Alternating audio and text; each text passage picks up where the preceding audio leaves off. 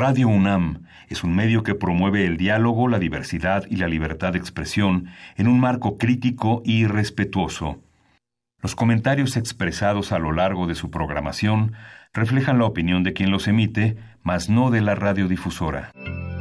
Radio UNAM presenta Primer Movimiento. El mundo desde la universidad.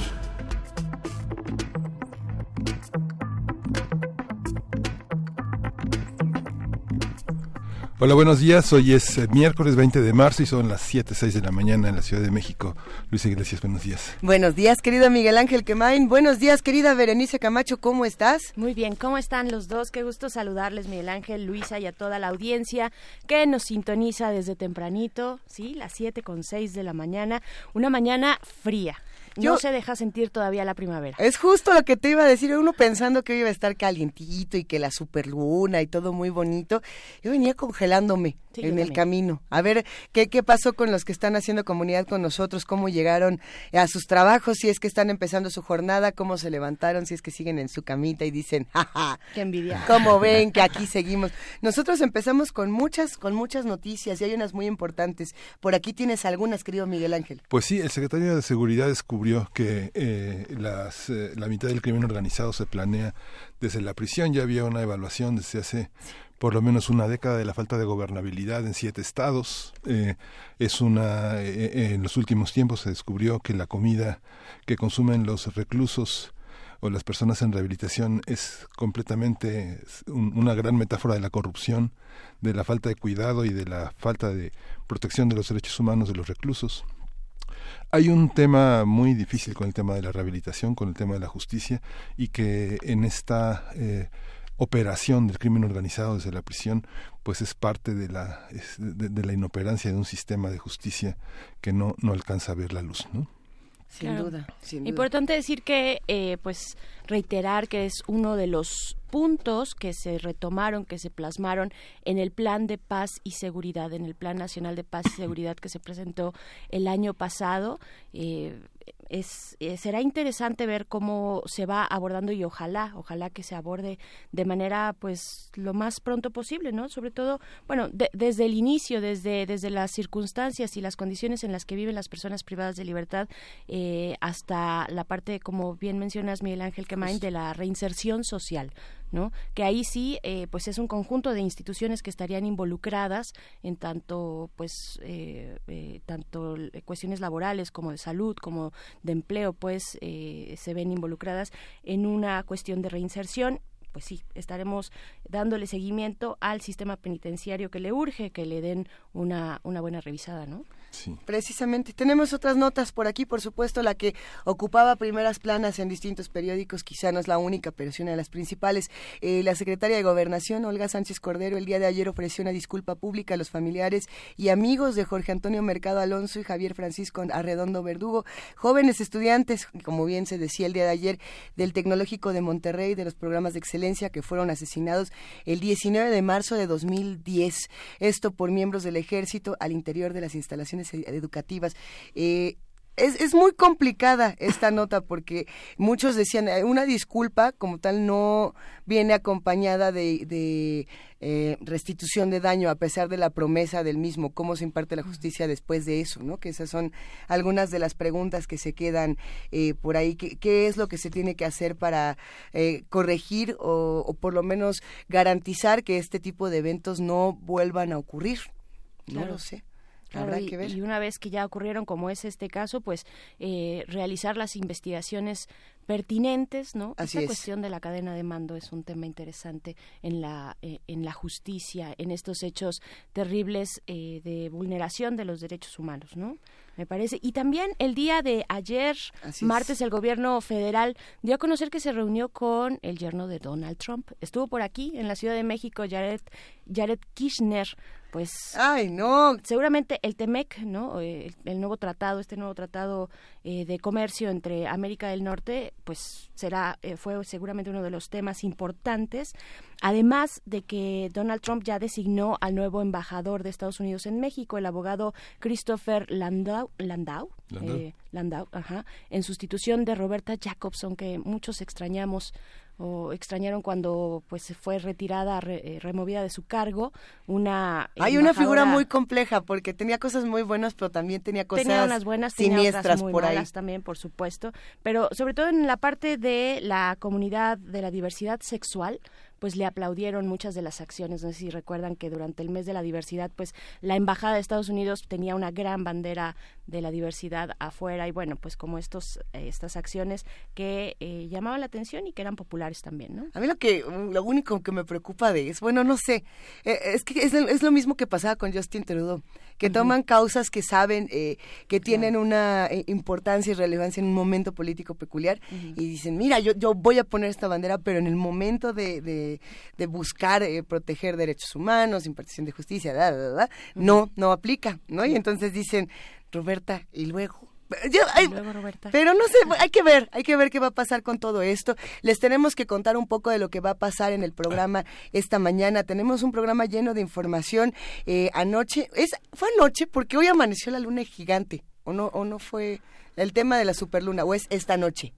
Es hoy en la noche. Anoche estuvo también este, muy redonda y preciosa la luna. Redonda, preciosa. A mí que me da un poco de miedo, pues yo siempre que veo planetas gigantes pienso en el varón de Munchausen y digo, ay, cabezas que nos observan. Sí, bueno, y, justo coincide esta superluna con eh, la llegada de la primavera que se calcula será a las 3 de la tarde con 58 minutos. Entonces, con eso podemos ir empezando contándoles qué va a pasar el día de hoy, Miguel Ángel. Hoy vamos a tener un arranque de héroes y villanos. ¿Qué pasa con el FONC? Una situación que ha entrado en crisis en, los últimas, en, las últimas semanas. Eh, Mario Bellatín fue destituido y entró como bateador emergente eh, eh, en la coordinación de asesores que estaba Marina Núñez Vespálova, que está ahora encargada del despacho del Fondo Nacional para la Cultura y las Artes, y nos va a hablar de las mesas de discusión que organizará esta institución para acercarse a los creadores. Así es, interesante estas propuestas desde el FONCA. También tenemos fonografías de bolsillo con nuestro querido Pavel Granados, eh, escritor, el que hablará, hablará sobre la historia del mejor dueto de América, dice él, las hermanas Águila. Anda. Director de la Fonoteca, así es que en unos momentos más estaremos con Pavel aquí en la cabina. ¿Qué más tenemos por aquí? Tenemos mucha información, tenemos nota nacional, tenemos eh, nota del día. En la nacional, la seguridad a 100 días de gobierno, esto con el comentario del doctor Juan Salgado, especialista en seguridad. En la nota internacional, Bolsonaro en Estados Unidos. ¿A qué fue Bolsonaro? Vamos a tener el comentario del doctor Lucio Oliver Costilla, doctor en sociología por la UNAM, y vamos, va, a estar con nosotros analizando este viaje de Bolsonaro y su política hacia América Latina. Y hacia nuestra tercera hora después de la poesía necesaria, que yo ya no llevo la cuenta. me toca a mí. ¿Sí te, toca? a ti? Yo pensé que me tocaba a mí, tú. No, miércoles me tocaba a mí. Sí, órale, ahorita lo checamos, ahorita lo checamos. Bueno, después de la poesía necesaria viene nuestra mesa del día. Vamos a hablar del el tema de juvenicidio y vidas precarias en, en América Latina. Una conversación con el doctor José Manuel Valenzuela, investigador del Departamento de Estudios Culturales del Colegio de la Frontera y coordinador del diplomado, eh, de este diplomado precisamente, que se titula así, Juvenicidio y vidas precarias en América Latina. Hacemos esta invitación a que todos los que hacen comunidad con nosotros. Se queden por aquí, les, les tenemos música. Eh, mandamos abrazo también a las frecuencias universitarias de Chihuahua. Ya están con nosotros. Sí, ya están por acá. Tienes razón, Luisa. Tienes razón, te toca a ti la poesía. ¿Sí? Sí, claro. Ya no sé cuándo es. Sí, porque bueno, fue la UM. Hay que hacer un calendario de un calendario poético. Nos haría mucho bien. Además, haría muy bien. Siempre es bonito tener un calendario poético. Ya, es que aquí nos emocionamos, no sabemos bien a bien, pero ahorita lo vamos compartiendo. ¿Qué vamos a escuchar para ir arrancando? Vamos a escuchar de Gilbert Becot, Natalie. Venga.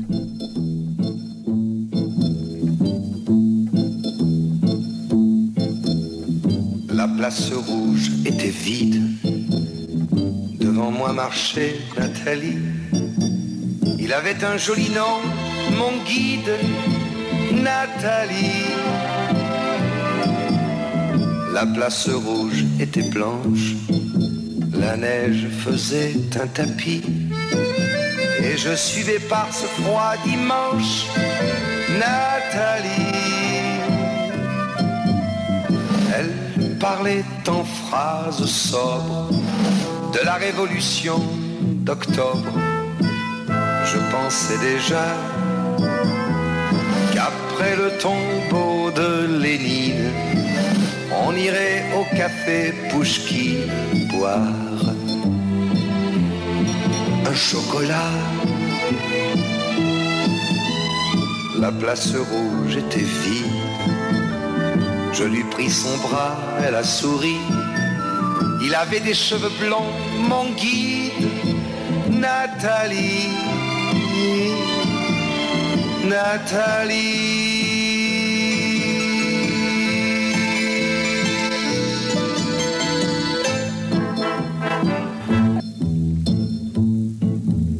Et quand la chambre fut vide, tous les amis étaient partis. Je suis resté seul avec mon guide, Nathalie. Plus question de phrases sobres, ni de révolution d'octobre. On n'en était plus là. Fini le tombeau de Lénine le chocolat de chez Pouchkine, c'était loin déjà. Que ma vie me semble vide, mais je sais qu'un jour à Paris, c'est moi qui lui servirai de guide, Nathalie. Nathalie.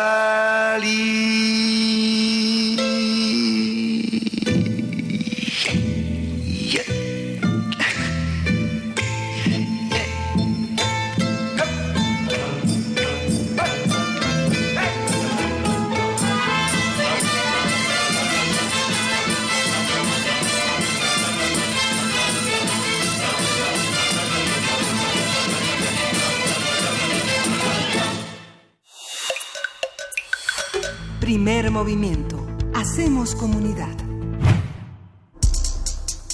Miércoles de Héroes y Villanos.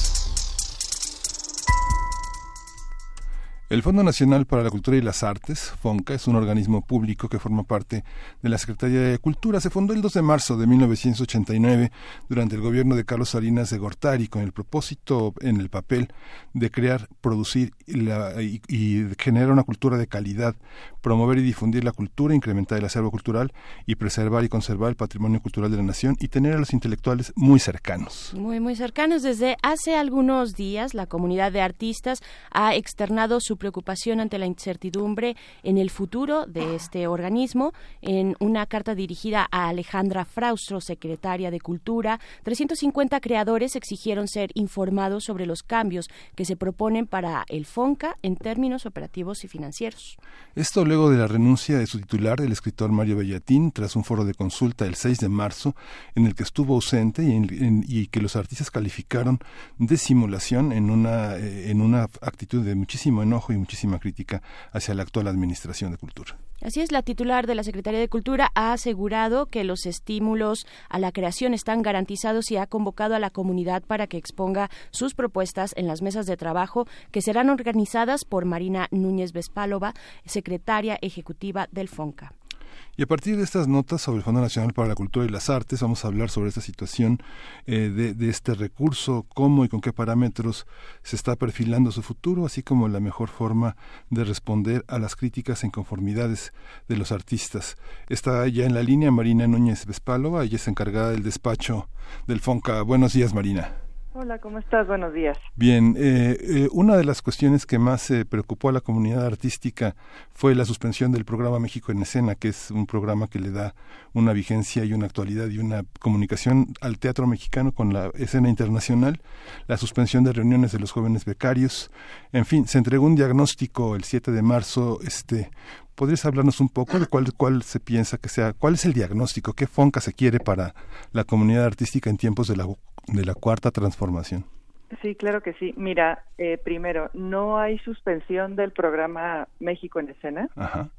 Eh, es un, un programa de apoyos que en efecto eh, abarca a gran eh, parte de la de los grupos teatrales, dancísticos, eh, eh, circo que, uh -huh. que están eh, trabajando en nuestro país de manera eh, pues pra, eh, amplia Eh, creo que reconocemos el valor que tienen, hemos tenido pláticas con ellos eh, y el problema había sido no la suspensión, sino el retraso eh, de los resultados de la convocatoria.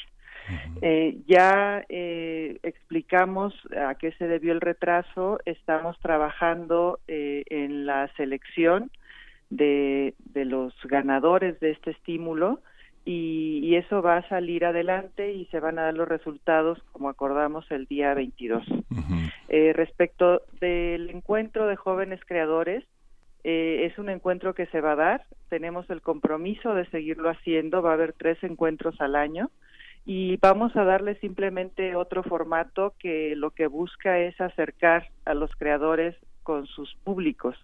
Eh, ¿Esto qué quiere decir? Que más allá de ser reuniones entre, entre ellos mismos, con sus tutores, eh, vamos a tratar de que también sea un escenario donde ellos puedan aprovechar para mostrar lo que están haciendo.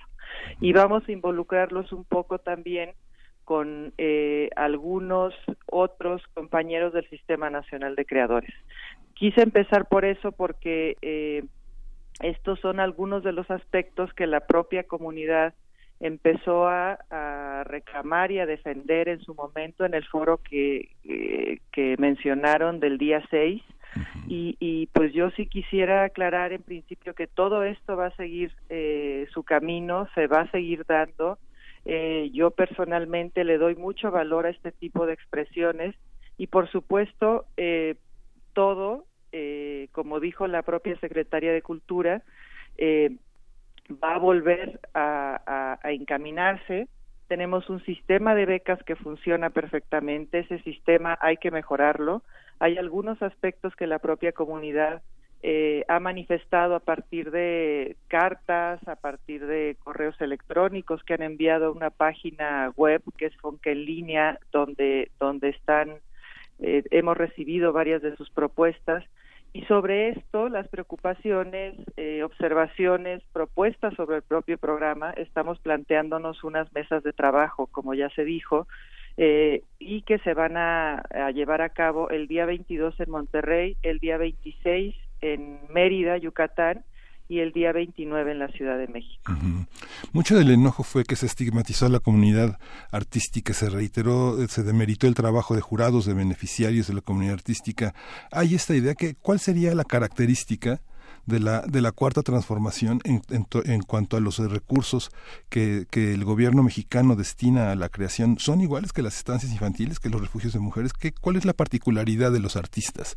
¿Cómo distinguirlo? Eh, el presupuesto para, para becas y estímulos está asegurado. En cuanto a presupuesto, tenemos el mismo eh, que el del año anterior, es un poco mayor y el FONCA tiene además una gran ventaja. El FONCA es un es un fondo que puede estar aceptando eh, el incremento de su presupuesto a lo largo del año. Así ha venido funcionando. Eh, además, tiene un potencial enorme eh, porque también tiene una figura administrativa y jurídica que acepta que eh, haya colaboración eh, económica más allá del recurso que otorga el Estado. es decir, digamos que es un buen escenario donde puede conjuntarse la voluntad de apoyar la cultura desde otros ámbitos. yo, como lo dijo la propia secretaria de Cultura, el recurso está asegurado para los creadores, creemos en, en, el impulso a la creación, es parte del engranaje del programa cultural.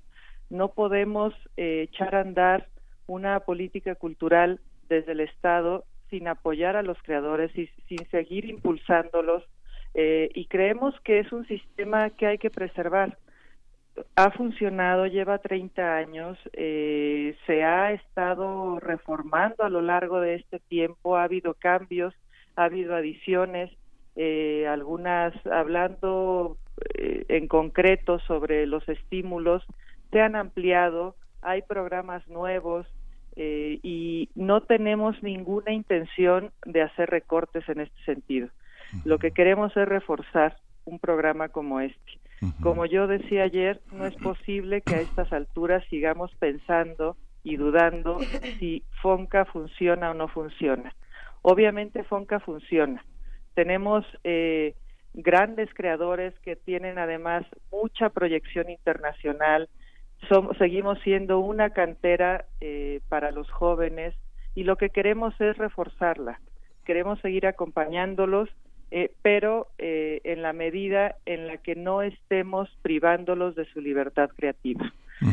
Fonca es simplemente un acompañante es un estímulo y es y es un impulso para que la creatividad se siga dando, como te decía, de manera libre y sin ningún compromiso, que por supuesto no tendría que pasar por el económico. Y en ese sentido, Marina, me gustaría preguntarte qué significa desde tu punto de vista un apoyo como, eh, sobre todo para los más jóvenes, como las becas de los jóvenes creadores. Ha habido una discusión importante de si esto es meramente un estímulo económico o si esto es una validación eh, para los jóvenes para encontrar otro tipo de oportunidades. Distinta la discusión del Sistema Nacional de Creadores, donde, bueno, eh, la discusión ya se va más al si se la dan siempre a los mismos, porque son los rockstars y los, eh, los que tienen el poder de la cultura y dicen las becas son todas mías, aunque no las necesiten. Esa es otra discusión. En el tema de los más jóvenes, muchos dicen, no encuentro esta oportunidad, pero si no tengo la beca del FONCA, no tengo ninguna validación como artista. ¿Tú cómo ves eso? ¿Es una validación? ¿Es un estímulo meramente económico. ¿De qué se trata y, sobre todo en este caso en particular? Mira, lo que queremos obviamente es un estímulo económico. Lo que queremos es que tengan una base para que comiencen a desarrollar su, su labor creativa.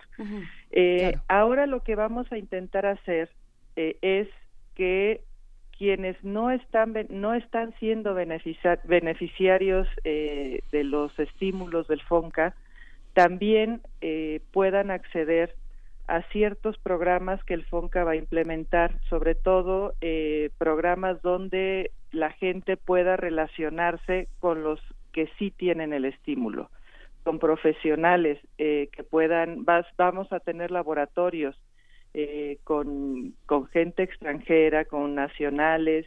Vamos a tratar de impulsar el diálogo creativo más allá de eh, si tienes el beneficio del FONCA o no. Eh, justo eso es lo que no quisiéramos, que hubiera una línea divisoria entre quienes están recibiendo el estímulo y quienes no lo reciben. Eh, nunca va a ser suficiente eh, el recurso que se tenga para abarcar eh, pues a todos los que los que están haciendo cultura en México. Vamos a tratar de abarcar lo más posible. Una de las líneas que se quieren discutir en las mesas es precisamente eh, el de la inclusión, intentar llegar a los más creadores posibles. Obviamente este tipo de estímulos tienen ciertas características y tienen ciertas demandas para, para que se, se otorguen. Eh, vamos a seguir con ellas, por supuesto, porque siempre tiene que haber algún proceso de selección, pero intentaremos también que el sistema de selección sea un poco más abierto, que sea más transparente para que eh, tampoco haya incertidumbres en ello. Eh, es otro de los puntos que se quiere discutir, como te decía, eh, así como otros tantos, retribución social, de qué manera nos hacemos eh, más amplios, más democráticos, eh, cómo llegamos a públicos donde no hemos llegado, porque en todas partes estamos viendo que se gesta cultura y a lo mejor esta cultura tendría que ser apoyada en algún momento por el FONC. Eh, es un reto que tenemos, vamos a ver cómo lo hacemos, pero de, de, en principio sí queremos armar espacios donde confluyan beneficiarios y no beneficiarios y sobre todo hablando de jóvenes creadores. Por eso estamos intentando que estos nuevos espacios de encuentro que, que queremos comenzar a hacer ya muy pronto y de lo cual daré noticia muy, muy en breve, eh, no solamente sea para ver la creación de jóvenes creadores y que se vean entre ellas, sino también para alentar al diálogo fuera del espacio FONC.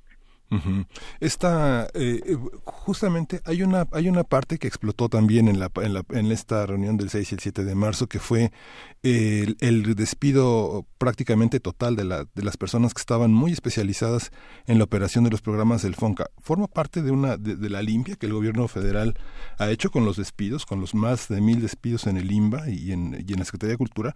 ¿O, o era necesario este eh, quitar mañas de, de, la institución o cómo fue, cómo, cómo lo explican? No, mira, eh, realmente el FONCA ahora eh, lo que estamos haciendo es recuperar eh, a todo el personal que viene trabajando en esa institución desde hace muchísimo tiempo. Tengo la gran ventaja de encontrarme con directores que llevan ahí más de 15 años, que han estado reflexionando sobre la institución en la que trabajan, que, que la han sostenido, que tienen contacto con los creadores y la intención que tengo es devolverles ese valor porque son un activo de la institución. ¿Lo reinstalaron? Eh, pues están ahí, no se han, no se han ido. La gente que se fue eh, es hubo mucha gente que se fue porque tuvo mejores ofertas de trabajo. Eh, te puedo hablar concretamente de cinco personas. la estructura del FONCA se mantiene, no ha habido ningún recorte, lo que hicimos fue un reordenamiento y es un reordenamiento de corte muy administrativo. Es decir, eh, hay como normas que tiene que tiene pues la administración, por ejemplo, donde no permite que una jefatura dependa directamente de una dirección, etcétera. Son son reordenamientos que hemos estado haciendo. Eh, además, no ha sido de manera impositiva. Estoy trabajando con el equipo porque pues ellos son los que conocen eh, de mejor modo cómo funciona la institución y, y, es un ordenamiento interno que no va a tener ningún problema.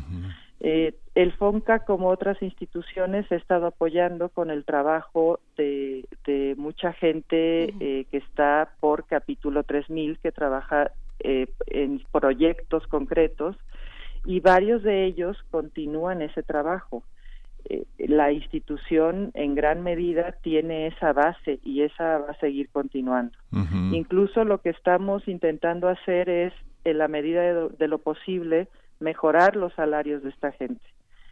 Eh, estamos, yo lo que pido es en ese sentido eh, paciencia y además que, me, que me den cierto voto de confianza. Lo, mi intención y la instrucción que tengo es reforzar el FONCA, no es debilitarlo, no es eh, adelgazar su estructura, su estructura es la necesaria para seguir operando, no, no puede irse a menos y estamos haciendo eh, lo que tenemos como compromiso en el programa mismo del FONCA con el personal que está.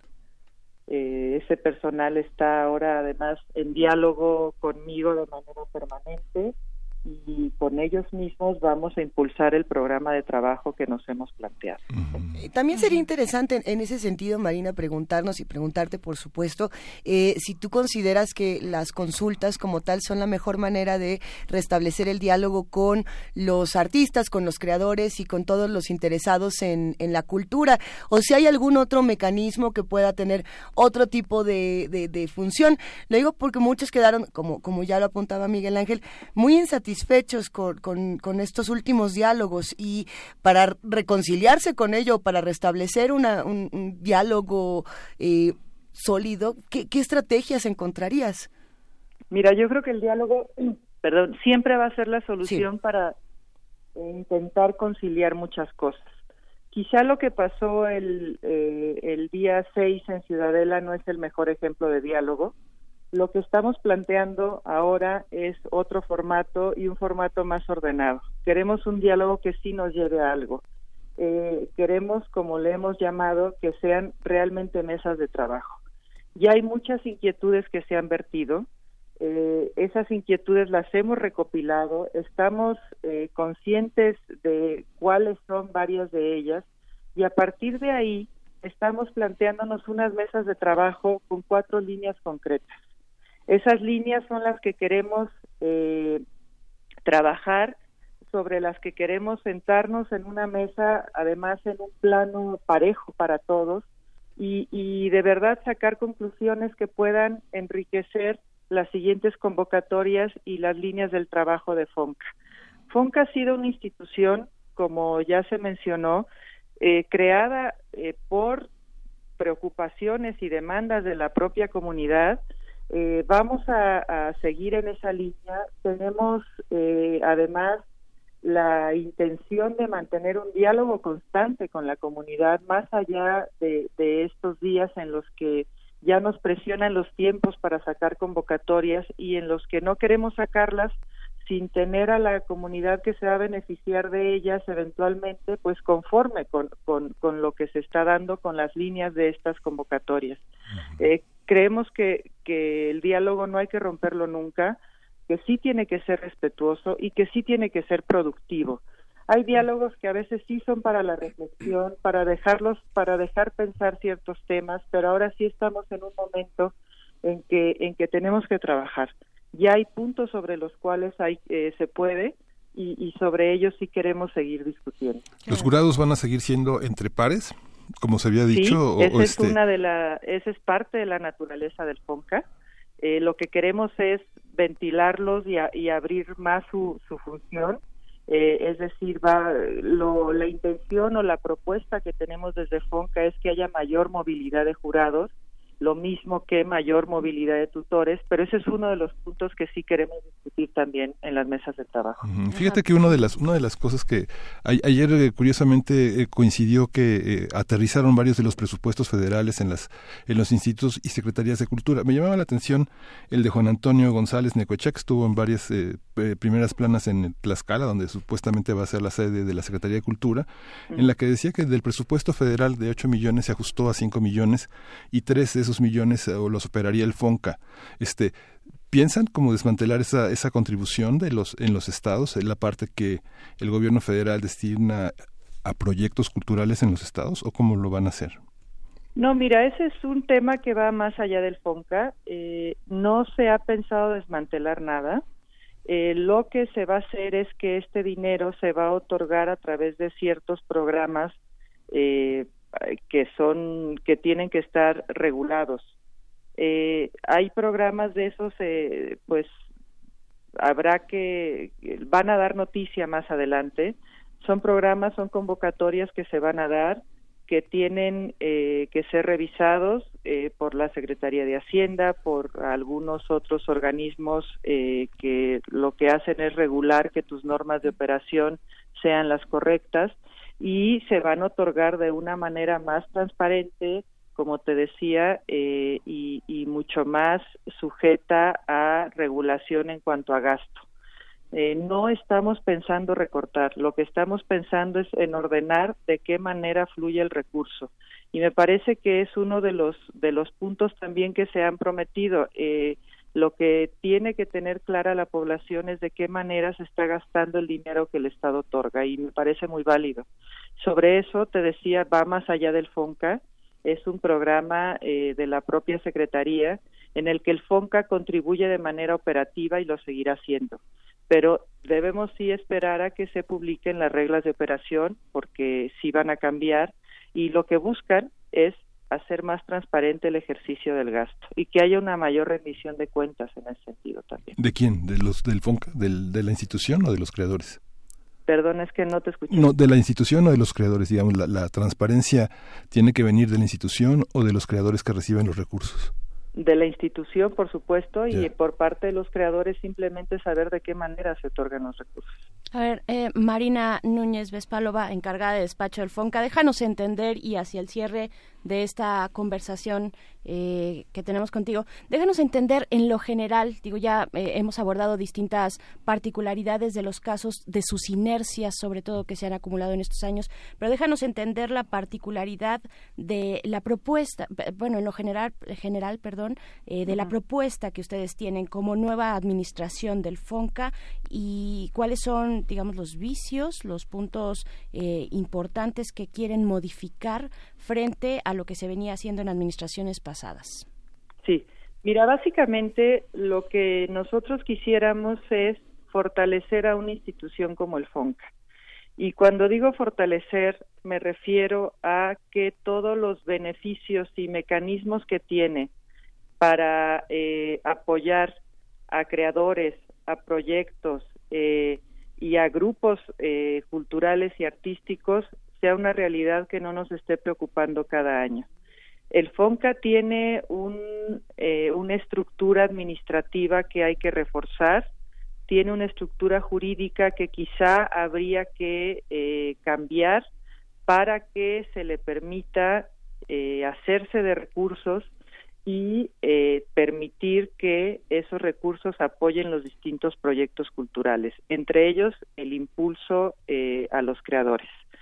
Eh, es una esa esa intención, digamos, se tiene que venir acompañada de otros proyectos, uno sobre todo de corte legal, que es perfilar en principio y terminar haciendo una ley de mecenazgo que regule eh, la relación entre lo privado y lo público, eh, que regule las aportaciones privadas en concreto, sin que afecte eh, las líneas públicas de trabajo, por ejemplo, y que dé cierta certidumbre a posibles personas que apoyen a, la cultura.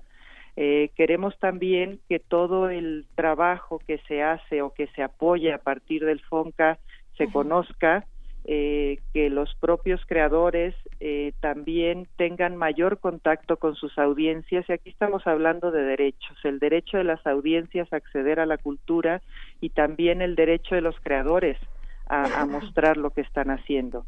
Eh, y, a, y, a, decir cómo quieren mostrarlo. Estas son líneas que, que suenan muy generales, pero que hay que comenzar a aterrizar en estrategias que queremos afinar siempre después del diálogo que nos estamos planteando en las mesas. Por eso estoy insistiendo mucho en ellas. No quisiera yo proponer un programa sin antes hablar con los creadores y proponerles las líneas de trabajo que ya eh, estamos eh, anunciando en estas mesas sobre las que tenemos que resolver algunas cosas. Y a partir de ahí sí ya eh, mostrar pues cuál es la intención que tenemos con el FONCA, pero en principio yo sí quiero eh, dar como un mensaje de tranquilidad. El FONCA es un organismo que reconocemos eh, y además cuyo valor no ponemos en ninguna duda y lo que hay que hacer es reforzarlo y hacer que sea realmente uno de los engranajes que tiene eh, el Estado para apoyar a la creación. Marina, muchos de los radioescuchas que hacen comunidad con nosotros están interesados, muy interesados en este tema, imaginarás, eh, y nos escriben por mensaje privado, nos escribe una radioescucha para contarnos que el encuentro del FONCA, que es algo que además se ha reclamado en, en, redes sociales, en distintos espacios, el encuentro de los jóvenes creadores fue cancelado y quieren saber en qué momento va a, recuperarse, si es que se va a hacer, o, o, qué fue lo que pasó en estos encuentros que se hacen cada tres meses con los, con los creadores para compartir compartir sus trabajos. Sí, el encuentro se va a volver a hacer, va a haber tres encuentros al año. Sí. Eh, no quiero decir todavía dónde porque estoy en negociaciones con, con el Estado. quiero que no se preocupen, lo vamos a llevar a cabo más o menos como en mes y medio. Lo que queremos es plantear un formato más rico de encuentro, eh, es decir, un encuentro que también sea una ocasión para experimentar por parte de los propios creadores, para dialogar entre distintas disciplinas con sus tutores, pero también para mostrar eh, al público que está en el sitio donde se va a llevar a cabo lo que están haciendo. Vamos a intentar involucrar también a la comunidad creativa de, ese sitio eh, con los trabajos del propio encuentro y, es algo mucho más grande y que queremos que sea más enriquecedor no solamente para los propios eh, beneficiarios del FONCA, sino para la gente que va a recibirnos allá donde vamos a ir a trabajar. Yo les pido un poquito de paciencia, lo vamos a anunciar pronto, pero tengan la certeza de que los tres encuentros que se tenían previstos en emisiones pasadas van a seguir eh, con nosotros, los vamos a seguir teniendo. Sí, Marina, de nuevo, eh, quienes nos escuchan preguntan, entre otras cosas, eh, pues dicen que ojalá se revisen los criterios para otorgar las becas, y ya que ha existido un gran favoritismo para algunos creadores, un tema que mencionábamos al inicio. Eh, ¿Cuáles son, cómo están previendo este tipo de vicios, particularmente cómo atajarlos, cómo, cómo lo están proponiendo? Mira, hay un tema que, que estamos poniendo en las mesas que está relacionado justo con eso y que tiene que ver con la movilidad de jurados y con, con una mayor eh, o más clara selección de jurados. Eh, yo sí quisiera que este tema lo dirimiéramos en las mesas de trabajo. Eh, tenemos esa inquietud en la mesa y vamos a intentar discutir alrededor de ella. eh, nosotros lo estamos proponiendo desde la transparencia de la selección y, el movimiento de jurados y la selección de los mismos jurados. Vamos a ver a qué punto llegamos, pero lo tenemos en, la mira y, bueno, intentaremos que resolverlo de la mejor manera posible. Pues ahí está. Eh, Marina, Marina Núñez Vespálova, encargada del despacho del FONCA, pues seguiremos muy de cerca estas mesas, estas primeras tres mesas, ojalá eh, pues se tenga acceso también desde otros puntos de la República, porque es una de, también de las preocupaciones de los distintos creadores eh, al respecto de participar en este diálogo de manera cada vez más abierta, ¿no? E que incluya a todas las partes. Eh, pues agradecemos mucho esta conversación contigo. Sí, muchísimas gracias a ustedes. Los esperamos en la mesa del 22. En efecto, vamos a estar transmitiéndolo todo. Hay un, un, sistema de registro para que quienes quieran participar lo hagan. Si no lo pueden hacer de manera presencial, quien se registre lo podrá hacer en línea. Eh, estamos intentando movernos de la Ciudad de México, creo que es lo que tenemos que hacer, pero eso no quiere decir que perdamos la comunicación con la ciudad, que es donde empezó todo este diálogo. Eh, no se preocupen por ello, estarán los canales abiertos y también aprovecharemos la tecnología para eso. Y muchísimas gracias a ustedes. Te agradecemos muchísimo, Marina, un gran abrazo. Eh, nosotros despedimos esta conversación con música y con algunos comentarios. Hijo, por aquí Adam Beldarraina, a quien le mandamos un abrazote, dice, ya que vuelve el Fonca, que me estoy haciendo mayor y aún no he sido seleccionado. bueno, es interesante darnos ah, cuenta de que la cuarta transformación ya había llegado a la cultura, lo que pasa es que no nos habíamos dado cuenta, ¿no? digo, solo hay que fortalecerlo de las administraciones anteriores, ¿no? Eso, eso es una buena manera de cerrar esta charla. ¿Qué vamos a escuchar para despedir esta conversación? Vamos a escuchar, Burning Car, The Burning Caravan, Dirty Taranta. Venga.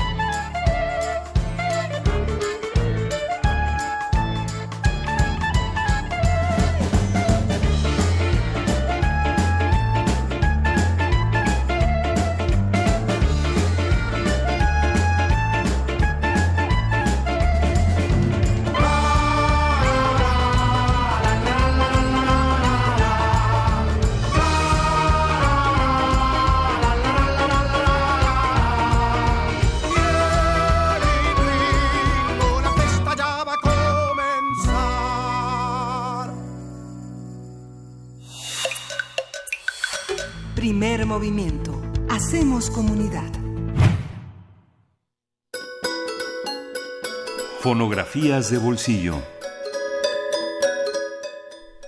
ahora no estábamos chismeando fuera del aire, como solemos hacer con Pavel Granados, quien es, como bien saben, director de la Fonoteca Nacional, escritor y amo y protector de las fonografías de bolsillo. ¿Cómo estás, Pavel? Bien, Luisa, pues muy contento porque el tema es uno que me gusta mucho y que debe, este podría dedicarle muchas, muchas, muchas, muchas sesiones a hablar de un dueto que se llamaba Las Hermanas Águila, que les decían el mejor dueto de América o decían que era una sola emisión en dos voces, porque era impecable la manera en que cantaban las hermanas Águila, o decían que era un dueto que tenía una segunda de primera, porque la voz, la segunda voz, que era la voz de la güera Esperanza Águila, era maravillosa. Eran dos mujeres de Jalisco, les decían que era una, que eran hijas de Victoriano Huerta, era un, una de las eh, leyendas de las hermanas Águila, porque efectivamente la esposa de Victoriano Huerta se apellidaba Águila, mm. pero no era no tenía nada que ver con pura leyenda urbana. Huerta, pura leyenda urbana. Y bueno, eran dos mujeres que eran originalmente tenían el pelo igual, pero como empezaron a trabajar con Agustín Lara, quien tenía un este un amigo que era el que dicen que le escribía las letras, el chamaco Sandoval, era en realidad dramaturgo.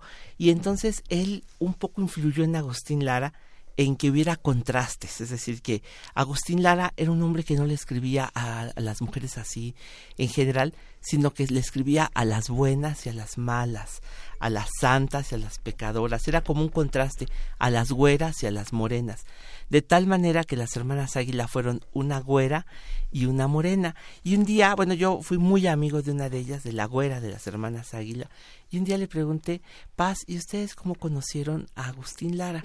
Y me dijeron, pues lo conocimos vestido de sirvienta. ¿Cómo? ¿Cómo fue eso?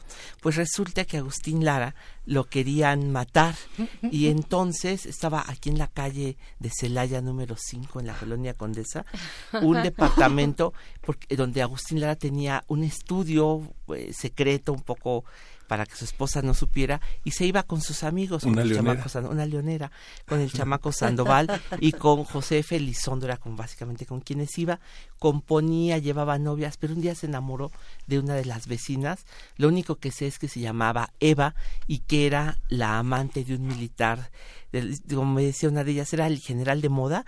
Yo intuyo que era el general Cedillo. Estamos hablando de principios de los años 30. Y entonces eh, cuando el general supo que su novia estaba con Agustín Lara, llenó de pistoleros la calle de Celaya para, ah, pues esperando que saliera Agustín Lara. Claro que alguien le dijo que estaban afuera esperando los pistoleros, le quitaron el agua, le quitaron la luz, le quitaron el teléfono y Agustín no podía salir. Así es que la muchacha que le ayudaba, que se llamaba Celestina, le dijo, señor, yo le voy a, a, dar un consejo, se me ocurre una idea. Yo tengo una amiga que es igualita a usted, está fea, flaca, como usted igualita. ¿Qué le parece que entramos con las dos con nuestro uniforme y después lo sacamos, pero mi amiga le va a dar su uniforme a usted? Se le hizo una idea buenísima, solo necesitamos algo más, que un taxista nos ayude y se haga cómplice. Entonces pararon un taxi en la calle y le dijeron al taxista, oiga, ¿usted se prestaría esto? Dijo, sí, cómo no, ustedes me, me avisan. Lo llevaron a la calle de Celaya, lo sacaron eh, vestido de... cambiaron la ropa, Agustina se puso el uniforme de la amiga de, Celestina y salieron juntos en el taxi. Ya que estaban en el taxi, le dijo a Agustín al chofer, usted me ha salvado la vida. ¿Cómo puedo pagarle esto? Y el chofer le dijo, pues mire, la verdad es que yo tengo dos primas que cantan muy bonito. ¿Por qué no va y las oye? Y Agustín le dijo, sí, claro que sí, pero mire, nada más déjeme quitarme mi esta, este vestido. No, sí, ya llegamos, mires aquí, ya se había estacionado el chofer, era la noche, ya estaban dormidas las dos primas, y entonces tocó la puerta y dijo que bajen las muchachas, las va a escuchar Agustín Lara. Agustín Lara con sus medias, con sus zapatos, con su falda, y pues las escuchó muy apenados, muy apenadas las dos muchachas que eran nada menos que las hermanas Águila. Pasaron años y se encontraron, pero se hicieron como que se estaban conociendo, porque Agustín Lara les dijo, cantan muy bonito muchachas, hasta luego, y huyó. Pero cuando ya las hermanas Águila ya eran medio conocidas, se encontraron y, y me dijo Paz, fíjate, fue muy penoso para todos platicar en qué circunstancias nos habíamos conocido. Entonces Agustín Lara se hizo un poco el loco. Pero las hermanas Águila estaban en realidad en la Ciudad de México porque ellas querían cantar. Entonces fueron a la calle de 5 de Mayo, donde estaba originalmente la XW, subieron y vieron un, eh, una cabina de radio y había, estaba la XW en los altos del Cine Olimpia mm. y vieron que estaba un señor dirigiendo la orquesta. Entonces vieron que había muchas fotos afuera del XW y dijeron, vamos a ver quién es el que está dirigiendo. Y buscaron en las fotos y dijeron, mira, es este, esta foto es el señor que está dirigiendo. Se llama Gonzalo Curiel. Ahorita que salga, lo, vamos a echarnos un volado a ver quién le habla. Se echaron un volado y le tocó a la morena, a Esperanza. Me decía Paz, mira, si me hubiera tocado el volado a mí, ahorita estaríamos en Guadalajara, porque yo soy muy tímida, estaríamos todavía ahí sin ser descubiertas. Resulta que la hermana se acercó y le dijo, señor Curiel, y volteó Gonzalo Curiel y les dijo, ah, ya sé que son, cantan, ¿verdad? Sí, sí, señor. Y quieren que yo las apoye, ¿no? Sí. Y quieren cantar conmigo en mi programa. Sí. Muy bien, están contratadas. Este, no, las llevó a una con un publicista, les dijo, estas son mis intérpretes. Las contrataron y ya una vez contratadas les dijo, a ver qué tal cantan no, no las había ni siquiera escuchado. Y fueron pues prácticamente las descubridoras de Gonzalo Curiel, son las que le hicieron su gran repertorio. Así que ahorita traje el Foxtrot Tú con las hermanas Águila y la orquesta de Gonzalo Curiel. Vamos a escucharlo y regresamos. Eh, le mandamos un gran abrazo y va la dedicatoria para todos los amigos de las frecuencias universitarias de Chihuahua.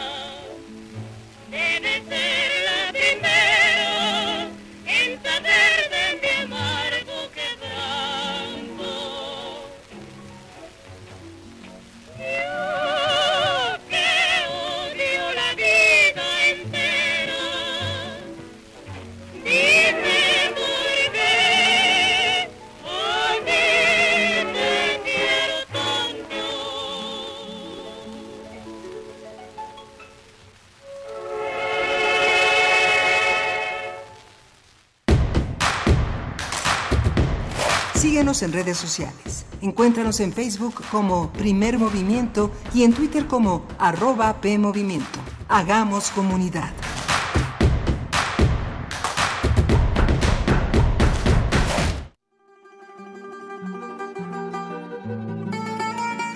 De Alcorcón a los Balcanes.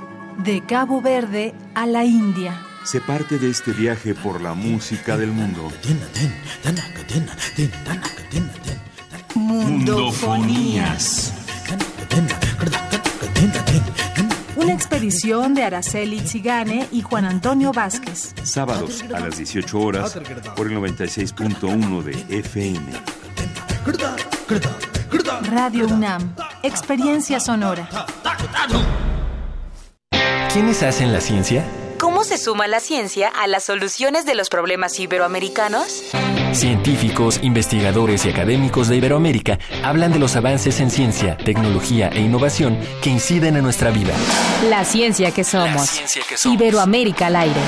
Viernes a las 10 y media de la mañana. 96.1 de FM. Retransmisión, domingos a las 9.30 de la mañana por el 860 de AM. Radio UNAM. Experiencia sonora.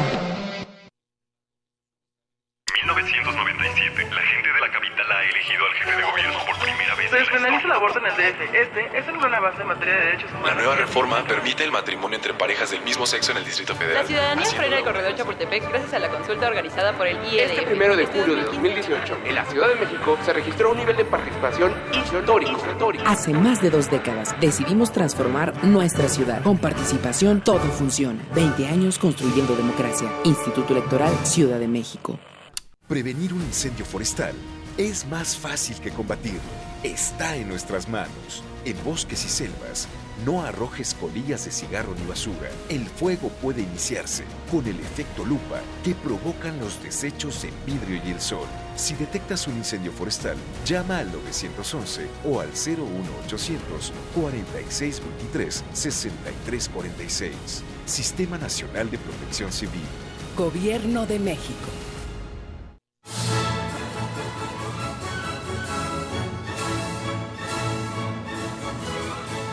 Escuchar una partitura de quien la escribió es un regalo. Es una oportunidad para entender las piezas desde su concepción. Los compositores interpretan. Un programa de Juan Elguera para contactar con los creadores de la música clásica. Acércate a su ejecución, melodías, biografía y contexto todos los domingos a las cinco y media de la tarde. Por el 96.1 de FM.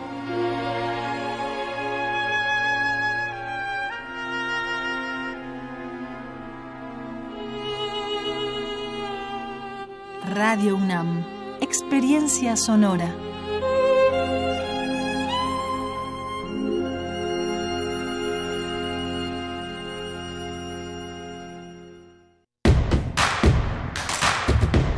Queremos escucharte. Llámanos al 55 36 43 39 y al 55 36 89 89. Primer movimiento. Hacemos comunidad este chisme, este sí estuvo.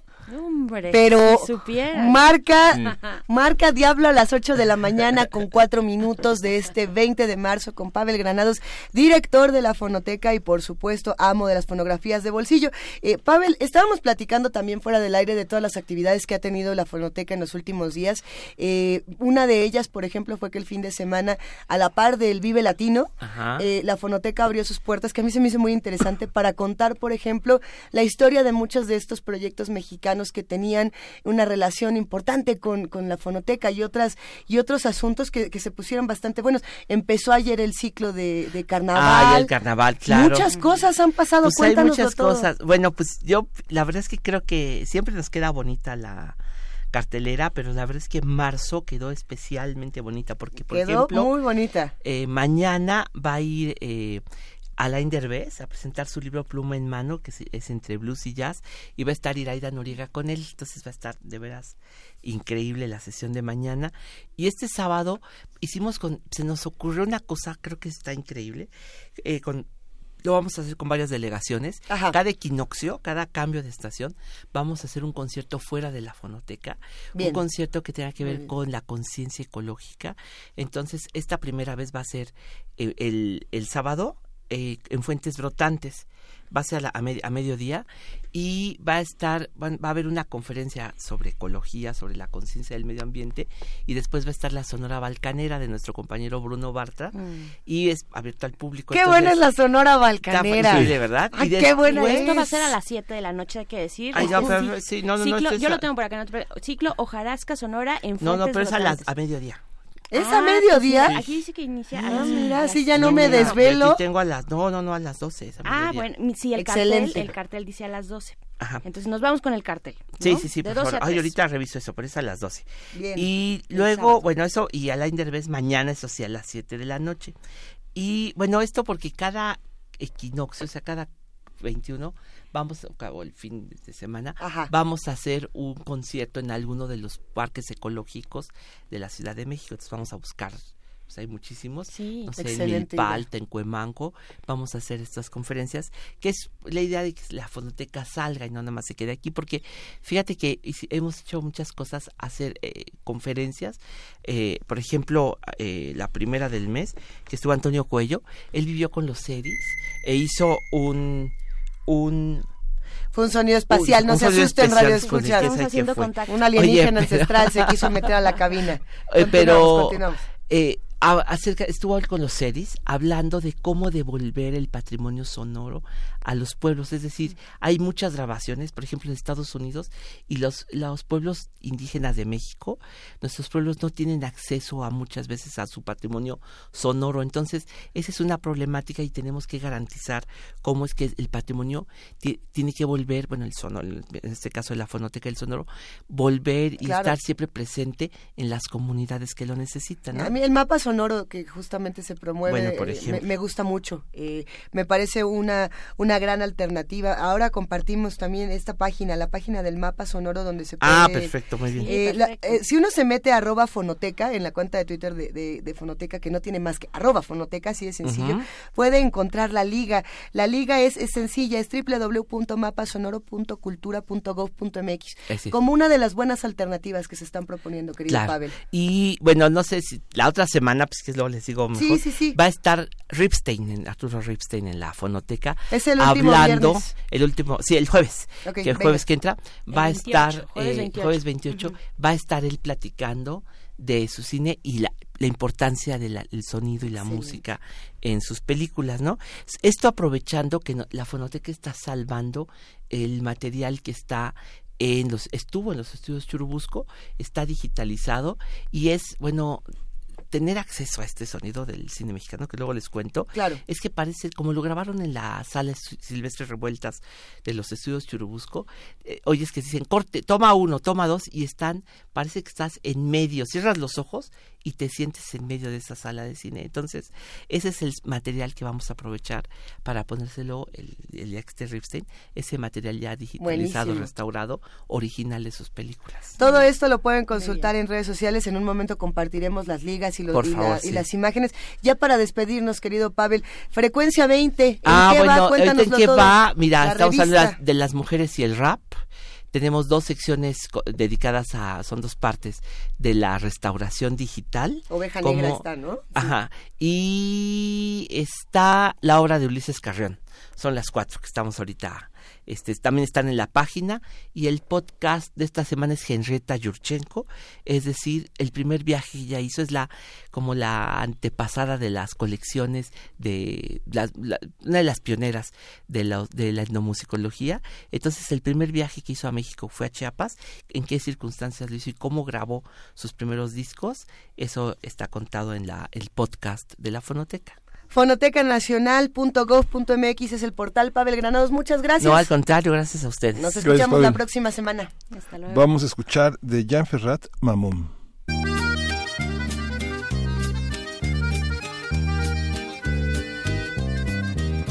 Ma môme, elle joue pas les starlettes, elle met pas des lunettes de soleil, elle pose pas pour les magazines Elle travaille en usine à Créteil. Dans une banlieue surpeuplée, on habite un meublé, elle et moi. La fenêtre n'a qu'un carreau qui donne sur l'entrepôt et les toits. On va pas à Saint-Paul-de-Vence, on passe toutes nos vacances à Saint-Ouen. Comme famille, on n'a qu'une marraine, quelque part en Lorraine, et c'est loin. Mais ma môme, elle a 25 berges, et je crois bien que la Sainte Vierge des églises n'a pas plus d'amour dans les yeux et ne sourit pas mieux, quoi qu'on dise. L'été, quand la ville s'en sommeille, chez nous il y a du soleil qui s'attarde. Je pose ma tête sur ses reins, je prends doucement sa main et je la garde.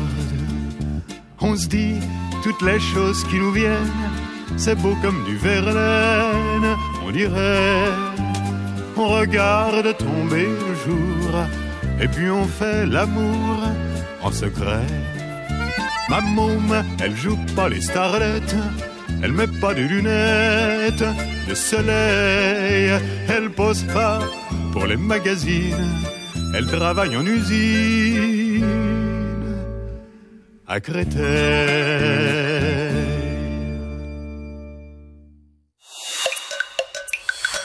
Primer movimiento. Hacemos comunidad. Nota Nacional.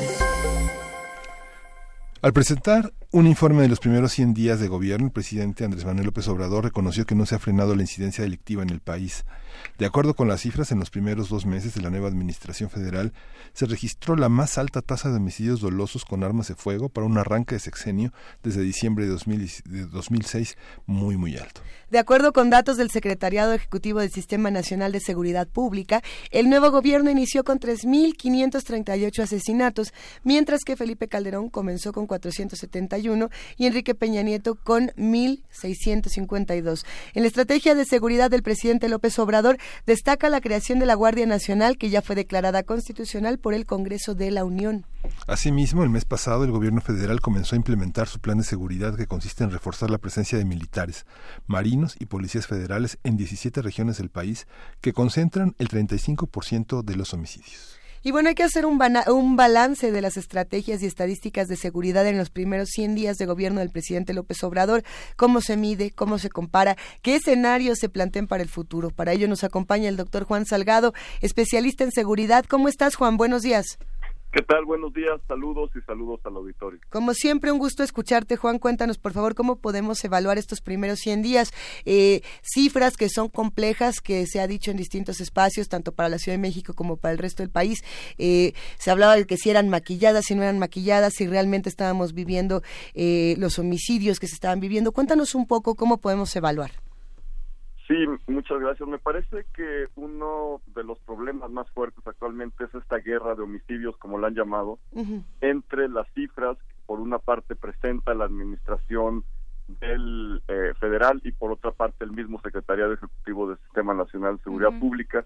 Y esta discrepancia es importante y yo creo que hay un tema metodológico de fondo y me parece que, que debemos ser muy claros en términos de, lo, de que las cifras que presentó el presidente de la República en su informe de 100 días, pues nos hablan de una, en, caso de que, de que sean verificables, de una muy ligera disminución en el número de homicidios por día. Nos decía el presidente que hubo en promedio 91 homicidios entre enero y noviembre de 2018 y posteriormente nos dice que de diciembre a marzo hubo una reducción de 91 a 88 homicidios por día. Aún si hubiera efectivamente reducido esta cifra de 91 a 88 no es significativa, es decir, seguimos con, con tasas muy, con cifras y tasas muy altas de homicidio. Y lo preocupante en este sentido es que también debemos decir que la cifra que nos presenta la presidencia no toma en cuenta feminicidios.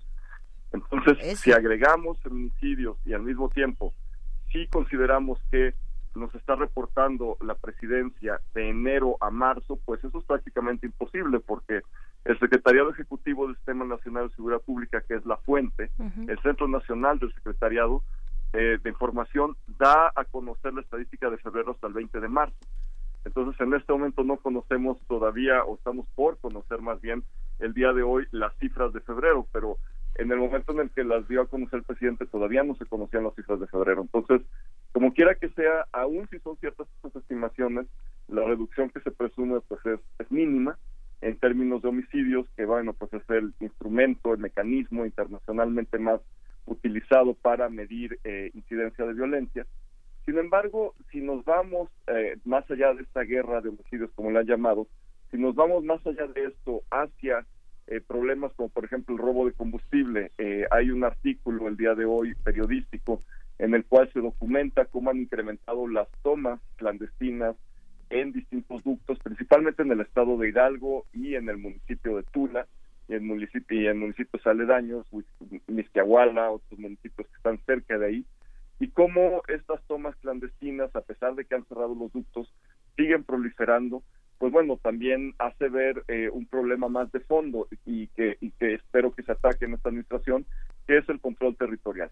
Es decir, se puede tener una estrategia para sustituir con pipas el abastecimiento de combustible que al parecer pues este ha sido eh, se, ha restablecido el, el, el, el, despacho de combustible en, la mayor parte de las gasolineras sin embargo pues esto no soluciona el problema de fondo que es el control del territorio. Mientras no esté en control del territorio, pues van a seguir perforando los ductos y va a continuar este problema. Es decir, también aquí hay un punto en el cual pues nos permite ver que en estos 100 días desafortunadamente ha habido pues un crecimiento exponencial comparado comparando enero de 2019 con enero de 2018 en el número de tomas clandestinas que han aparecido. Y además pues eh, debemos decir que pues por supuesto es un delito que conlleva muchos actos de violencia y violencia específicamente comunitaria por la manera en la que se somete a muchas comunidades se les opta por o por medio de recursos o por medio de la violencia. Las organizaciones delictivas eh, ejercen mucha violencia sobre las comunidades. Y sin duda alguna que pues si hablamos de violencia social, de violencia comunitaria, pues es un delito de muy alto impacto.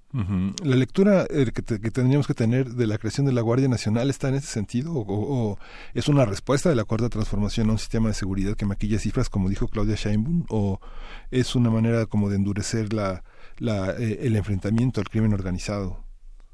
Bueno, me parece que hay claroscuros, por supuesto, en, en, la, sobre todo en, el proceso legislativo para crear la Guardia Nacional. Me parece que ha habido eh, avances muy importantes que no vinieron de la administración eh, federal ni de los legisladores, las y los legisladores, sino que vinieron de la sociedad civil. Eh, me parece importante que haya por lo menos pues de manera formal un plazo para desmilitarizar la seguridad. No lo dicen eh, de tal forma, pero yo esperaría que así sea. Y en ese sentido, para poner, pues bueno, una participación del ejército en este periodo.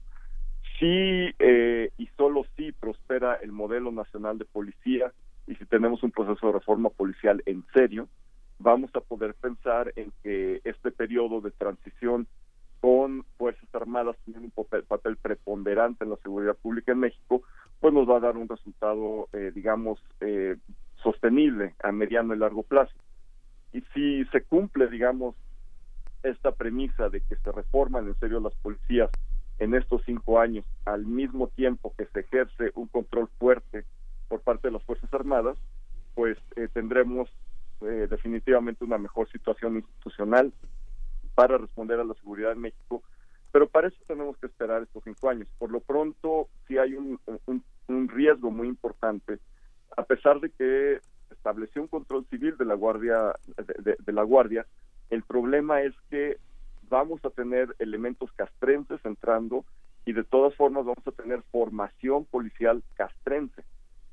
entonces lo que sí eh, genera mucha duda es que si va a ser un programa de reforma policial en, en el ámbito nacional, vamos a tener de todas formas una policía formada con principios castrenses que no son de proximidad con la ciudadanía ni son de, eh, orientados hacia la prevención delictiva, eh, sino que son pues fuertemente orientados hacia el control también violento, hay que decirlo, por parte del Estado de la delincuencia.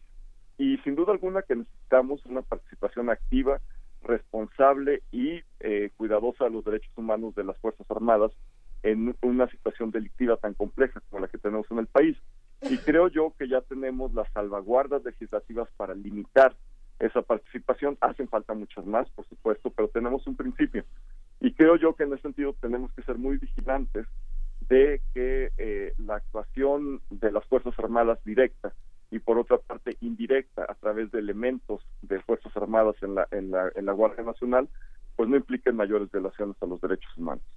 Claro, eh, Juan, Juan Salgado, ya el día de ayer, pues ya se daban los parámetros, algunos primeros parámetros, o digamos se sigue pavimentando este camino de la Guardia Nacional, los parámetros administrativos, no, estos eh, 20 mil millones de pesos para anuales para la Guardia Nacional. Eh, también Alfonso Durazo, pues se daba a conocer este programa anticorrupción y de gobierno abierto, no, el Comité de Transparencia. Eh, ¿Qué decir en todo este conjunto de la estrategia de seguridad? Pues ya con una Guardia Nacional que ya está, que ya está, este, digamos, eh, armándose de todos estos elementos, ¿no? Sí, eso me parece muy importante, sin duda alguna que la transparencia es fundamental para, para crear no solo una nueva, una nueva institución, sino la legitimidad de la nueva institución. Sin embargo, más allá de la transparencia y del gobierno abierto, que son obligaciones simple y sencillamente estatutarias de, del gobierno federal, debemos tener mayores controles internos y externos. Siento que es importante que la Guardia Nacional dé el ejemplo con un verdadero sistema de controles internos basado en una dirección de asuntos internos que funcione como una efectiva fiscalía, una fiscalía que prepare eh, verdaderamente eh, con elementos, evidencia probatoria, eh, los casos de corrupción policial, los casos de abuso de poder, los casos de violación a los derechos humanos y que los presente ante una instancia eh, eh, cuando sea penal se debe dirimir penalmente y que se divida claramente lo que es disciplinario. En ese sentido creo que hay un trabajo muy fuerte por hacer eh, tanto en, esta transición de policía federal o en esta fusión o en este proceso de policía federal hacia la Guardia Nacional. Ahí hay este, focos rojos muy importantes en torno a ser pues una fiscalía eh, o, una dirección de asuntos internos que funcione efectivamente como fiscalía y que pueda llevar estos casos a la luz pública, que sea completamente transparente y que deje de ser una caja negra. Eso es muy importante. El otro punto es el control externo y esto requiere de mucha participación legislativa para cumplir, para que nuestras diputadas y diputados, nuestros senadores, cumplan efectivamente con su función de vigilancia a la seguridad, a la instituciones de seguridad pública que no basta con llamar a comparecer al secretario de Seguridad Pública, también tienen que ejercer funciones de, de, escuchar a la sociedad civil, a las víctimas. Hay una deuda muy fuerte, ya no solo de las administraciones anteriores, sino de esta misma administración con las víctimas. Se les ha prometido demasiado y se les está ofreciendo ya en este momento muy poco en términos de restauración, en términos de verdad. Entonces, sí necesitamos un control externo como el legislativo que escuche a las víctimas y que exija a la Guardia Nacional que rinda cuentas sobre las víctimas de violaciones a derechos humanos. Asimismo, tenemos que pensar también en mecanismos de supervisión externa que los hay en Estados Unidos, en Canadá, en cualquier sociedad democrática desarrollada. Eh, Juan, hay una declaración, comentamos en la mañana que el secretario Durazo descubrió que en los penales se opera la delincuencia organizada, en más, el más del 50% del país está ahí. Eh, esas cifras sobre la criminalidad, ¿cómo, cómo entenderlas? ¿Cómo, este, hay un diagnóstico muy detallado que hizo la Comisión Nacional de Seguridad sobre la gobernabilidad en los, en los reclusorios. ¿Cómo entender esto? Digamos, eh, verdaderas islas de retiro, lujos, eh, drogas, eh, comodidades en, en más del 50% de los reclusorios del país, más de 17 estados. ¿Cómo, cómo entender eso? Bueno, en realidad nuestras instituciones penitenciarias y toda institución penitenciaria, en teoría deberían de ser instituciones totales. ¿Qué significa esto? Una institución total es una institución en la cual el Estado tiene el control total sobre un grupo de personas y esto, pues en la teoría es lo que es un centro penitenciario. El Estado decide qué visten, qué comen y, qué tipo de libertades pueden o no tener. En ese sentido, pues nuestras instituciones penitenciarias han fallado totalmente porque tenemos mucho autogobierno y derivado del autogobierno que va vinculado con la corrupción, porque no puede haber autogobierno si no hay corrupción, o hay mucha ineficiencia o hay corrupción. No hay, no hay de otra. Pues tenemos sistemas penitenciarios y tenemos penales en los cuales pues se ejerce sobre todo mucha extorsión, que digamos es el grueso de los delitos y va acompañado pues de una serie de, delitos que, que, van con este con este fenómeno que tienen que ver con la venta de celulares dentro de los centros penitenciarios y una serie de mecanismos que permiten que esto suceda. Decir que el 50% de la actividad de la delincuencia organizada en el país sucede dentro de los centros penitenciarios significa que el 50% de la delincuencia organizada es extorsión o es primordialmente extorsión, que es lo que sucede en los, en, los centros penitenciarios, lo cual significaría que ha habido un combate al narcotráfico fuertísimo porque el 50% menos, o sea, al, 50% que queda fuera de los centros penitenciarios habría que restarle tráfico de personas, eh, tráfico de órganos, eh, piratería, etcétera, y ya nos quedaría un, pues un porcentaje muy reducido de narcotráfico. Si esto es cierto, significa que pues en los años pasados ha habido un éxito tremendo contra el narcotráfico y nuestro problema ahora son los penales. Eh, eso es lo que lo que nos diría esta estadística en caso de ser correcta. Pero de todas formas, más allá, digamos, de que de que el, de que el 100% del, del, del, del, de, de los delitos organizados no nos suman precisamente con, con estas cifras, más allá de eso, creo que lo, lo importante es que están volteando a ver un problema que ha estado ahí desbordado desde hace mucho tiempo y que es el control de los centros penitenciarios y que tiene que ver con el mismo tema de el, eh, del robo de combustible, básicamente el control del Estado. Es un lugar, un centro penitenciario donde el control debería ser total de la autoridad penitenciaria y del juez de ejecución penal. Y estamos viendo centros penitenciarios en los cuales el control en muchos casos lo tienen las y los delincuentes. Entonces, ¿qué debemos hacer? Pues debemos restaurar el control estatal en los centros penitenciarios para que pues este tipo de delitos atroces dejen de suceder. Claro, lo mencionábamos hace un momento también sobre, eh, pues es uno de los puntos, la reinserción social y bueno, la todo, eh, fijar los reflectores sobre el sistema penitenciario es uno de los puntos que el, este gobierno propuso desde su Plan Nacional de Paz y Seguridad eh, ¿qué, pues qué hacia dónde tendría que caminar, eh, pues qué, qué, luces poner, además de esta de este sistema de control total que, que, mencionas, pues también hay muchísimas injusticias, ¿no? Ahí ahí tenemos, bueno, avanzando ya con todo o, o, como un hecho la reforma del artículo 19 sobre la prisión preventiva oficiosa, ¿no? Y sobre pues muchas personas que eh, pues en situaciones de pobreza se pueden ver vulneradas o, pueden ser vulnerables ante estas estas decisiones no de ampliar este catálogo de delitos que amerita la prisión preventiva como un ejemplo nada más Juan sí así es bueno me parece que es un, tema muy importante en el cual se puede ver que no es solo un tema penitenciario, sino que es un tema del sistema de justicia penal. Yo insisto mucho en que en el sistema penitenciario no hay sobrepoblación. Y no hay sobrepoblación porque ahí llegan las personas que envía el sistema de justicia penal. Y con estas reformas legislativas va a enviar todavía a muchas más personas y como bien lo decías, es una reforma que está castigando desproporcionalmente a la población más pobre.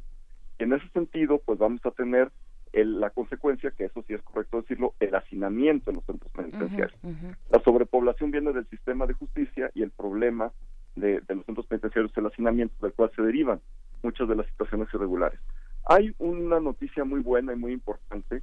El Secretariado Ejecutivo del Sistema Nacional de Seguridad Pública va prácticamente a triplicar el presupuesto para, para los centros penitenciarios. Sin embargo, necesitamos una reforma todavía de mucho más fondo, de mucho más calado, que permita a, partir de las leyes de coordinación fiscal tener un ejercicio presupuestario distinto en los centros penitenciarios. Es decir, porque actualmente lo que permite esta ley de coordinación fiscal a los centros penitenciarios en los estados que son los más rezagados, es comprar equipamiento, comprar eh, finalmente pues, una serie de insumos que pues sirven para tener mejores competencias por parte del personal de guardia y custodia.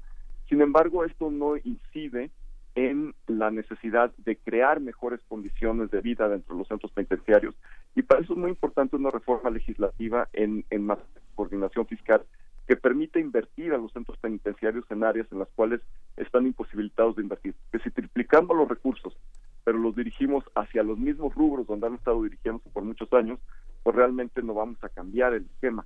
Es buena noticia que hay más recursos, pero hay que cambiar la forma, la fórmula de distribución. Claro, Juan, hace un rato tú lo mencionabas también, los jueces de ejecución penal, que finalmente son los que están encargados eh, por parte, son esos representantes del Estado, eh, del Poder Judicial, que están encargados pues de ver que esas sentencias se cumplan a cabalidad y de acuerdo a estándares internacionales, tanto de derechos humanos como de, vaya, de los distintos parámetros que operan en un centro penitenciario. ¿Qué, qué, pues, ¿Cuál es la crítica hacia, hacia esa parte del Poder Judicial, hacia los jueces de ejecución penal? Bueno, la verdad es que nuestra ley nacional de ejecución penal es una de las más avanzadas del mundo en términos de protección a los derechos humanos de las personas privadas de la libertad. Creo yo que es tan avanzada que, ha generado pues una reacción muy fuerte por parte de eh, las y los administradores penitenciarios. Estábamos acostumbrados a que eh, la administración penitenciaria era un ámbito exclusivamente del Ejecutivo, y al entrar el escrutinio del Poder Judicial, por supuesto que se ve mermada esta capacidad del Ejecutivo de hacer pues lo que siempre ha hecho en los centros penitenciarios. Entonces, por ahí hay una resistencia muy fuerte e incluso un tipo de contrarreforma que, que, va cada vez avanzando más, no solo del artículo 18 constitucional, sino de la misma Ley Nacional de Ejecución Penal. Entonces, ahí, ahí hay fuerzas, digamos, de, de las y los penitenciaristas que buscan activamente reformar eh, este, este marco normativo pero por otra parte también tenemos en el Poder Judicial pues a juezas y jueces de ejecución penal que no han plenamente ejercido sus funciones, sobre todo en el ámbito estatal, y que no han eh, pues desarrollado los mecanismos necesariamente proactivos para hacer pues funciones de visita a los centros penitenciarios, una de las más grandes críticas del personal técnico en los centros penitenciarios, sobre todo en las áreas jurídicas, es que las y los jueces de, ejecución de, sanciones no están presentes en los centros penitenciarios o están simplemente en un área externa, pero no entran a ver las condiciones de vida de los internos o los ven reunidos en un auditorio y no, digamos, se empapan de toda esta serie de problemas y violaciones graves a los derechos humanos que hay dentro de los centros penitenciarios.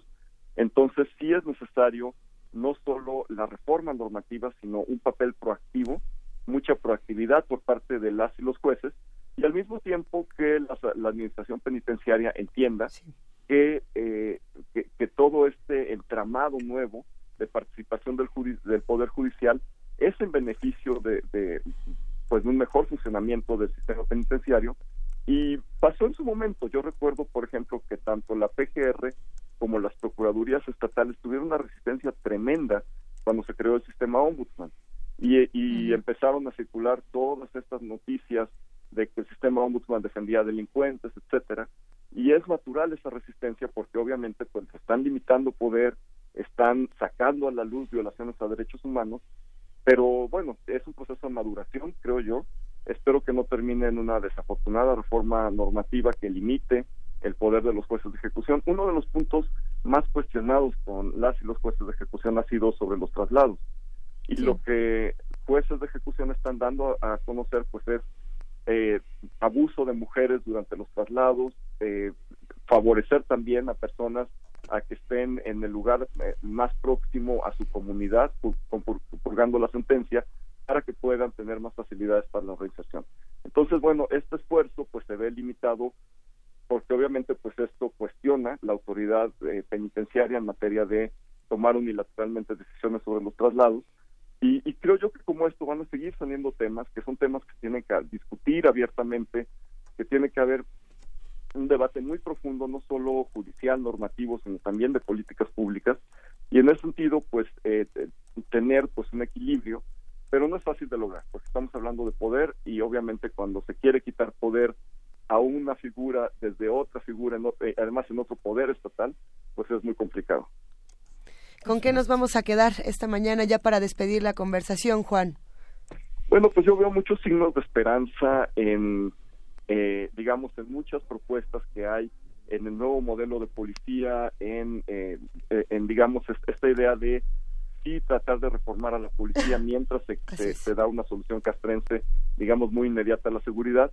Esperemos que esto prospere, hay que ser muy vigilantes de que esto, de que esto vaya avanzando, sobre todo por una vía civil, sin embargo, pues eh, sí tenemos signos muy preocupantes de violencia, tenemos todavía una incidencia delictiva muy alta y hay que pues analizar más las cifras de delincuencia organizada porque pues el narcotráfico sigue siendo un gran problema en el país, no solo lo que pasa dentro de los centros penitenciarios. Muchísimas gracias, Juan Salgado. Te mandamos un gran abrazo y seguiremos conversando muy pronto, sin duda. Con muchísimo gusto, un abrazo y saludos al auditorio. Bien, pues vámonos a música. Vámonos a música. Vamos a escuchar eh, justamente esta melodía de Ana Tijoux, Error.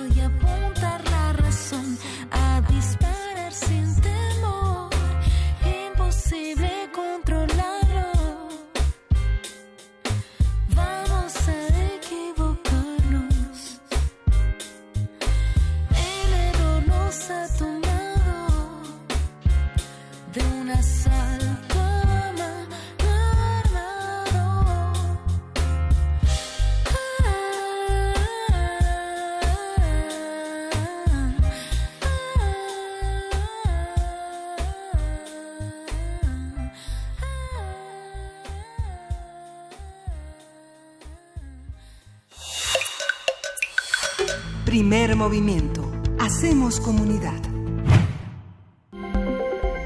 Nota Internacional. Jair Bolsonaro, presidente de Brasil, realizó una visita oficial a Estados Unidos con el propósito de ampliar la cooperación diplomática y comercial entre ambos países. Se trata de la primera gira oficial desde que asumió la presidencia el primero de enero. Al llegar a Estados Unidos, Bolsonaro escribió en su cuenta de Twitter, por primera vez en mucho tiempo llegó a Washington, llega a Washington un presidente brasileño pro-estadounidense. Cálmate, Bolsonaro, cálmate, cálmate. Haber pasado por el duty free primero. Eh, exactamente. El domingo, el mandatario asistió a una cena en la Embajada de Brasil en Washington con representantes de las corrientes conservadoras de los dos países, en la que estuvo presente Steve Bannon, el ultraderechista ex asesor del presidente Donald Trump. El lunes visitó la sede de la Agencia Central de Inteligencia, la CIA, y ayer martes se reunió con el presidente Donald Trump en la Casa Blanca. El mandatario estadounidense dijo que apoyará a Brasil para que ingrese a la Organización para la Cooperación y Desarrollo Económicos y que también impulsará el ingreso del país sudamericano como aliado extra OTAN. Ambos mandatarios también abordaron el tema de Venezuela. Trump resaltó que todas las opciones están sobre la mesa. Haremos un análisis de la visita del presidente Bolsonaro a Estados Unidos, cuál es el objetivo, cómo se diseñó y qué lecturas podemos hacer de ella. Está con nosotros Lucio Oliver Costilla, y quien es doctora en Sociología por la UNAM, postdoctorado en Sociología Política en Brasil por la Universidad Federal de Ceará, autor del libro El Estado Ampliado en Brasil y México, entre otras publicaciones. Buenos días, eh, Lucio Oliver. Muchas gracias por estar aquí. Eh, buenos días, Miguel Ángel. Buenos días, Berenice y Luisa. Eh, qué gusto. Para nosotros también es un gusto, Lucio. Pues eh, compártenos primero una, un primer balance de cómo leer esta visita de Bolsonaro. Yo creo que eh, soñaba con ella desde, desde hace, pues desde que llegó a la presidencia de Brasil. Sí, qué terror, ¿no? pero bueno, ahí está. ¿Cómo lo lees?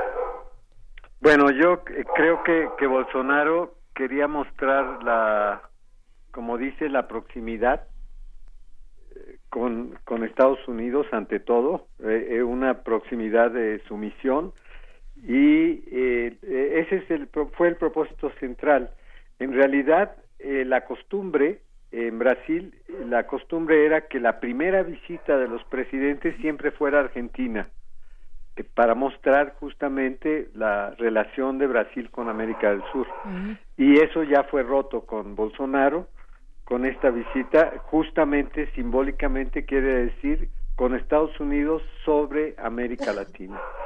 Ahora es eh, la expresión, digamos, eh, de farsa eh, en, en, una situación que el mundo vive como tragedia. Bolsonaro se está asumiendo como el Trump tropical y en ese sentido quiere hacer una diplomacia eh, similar a la que hace Trump, pero eh, mostrando una debilidad increíble, eh, que se manifiesta prácticamente como una farsa. dijo cosas espantosas antes de, llegar en una entrevista con Fox News, dijo que la mayoría de los inmigrantes a los Estados Unidos no tienen buenas intenciones eh, sean digamos, de los inmigrantes latinoamericanos, apoyó el la propuesta de, de muro eh, de, de, Trump en la frontera con México, eh, lo cual demuestra estas puntadas del Trump tropical.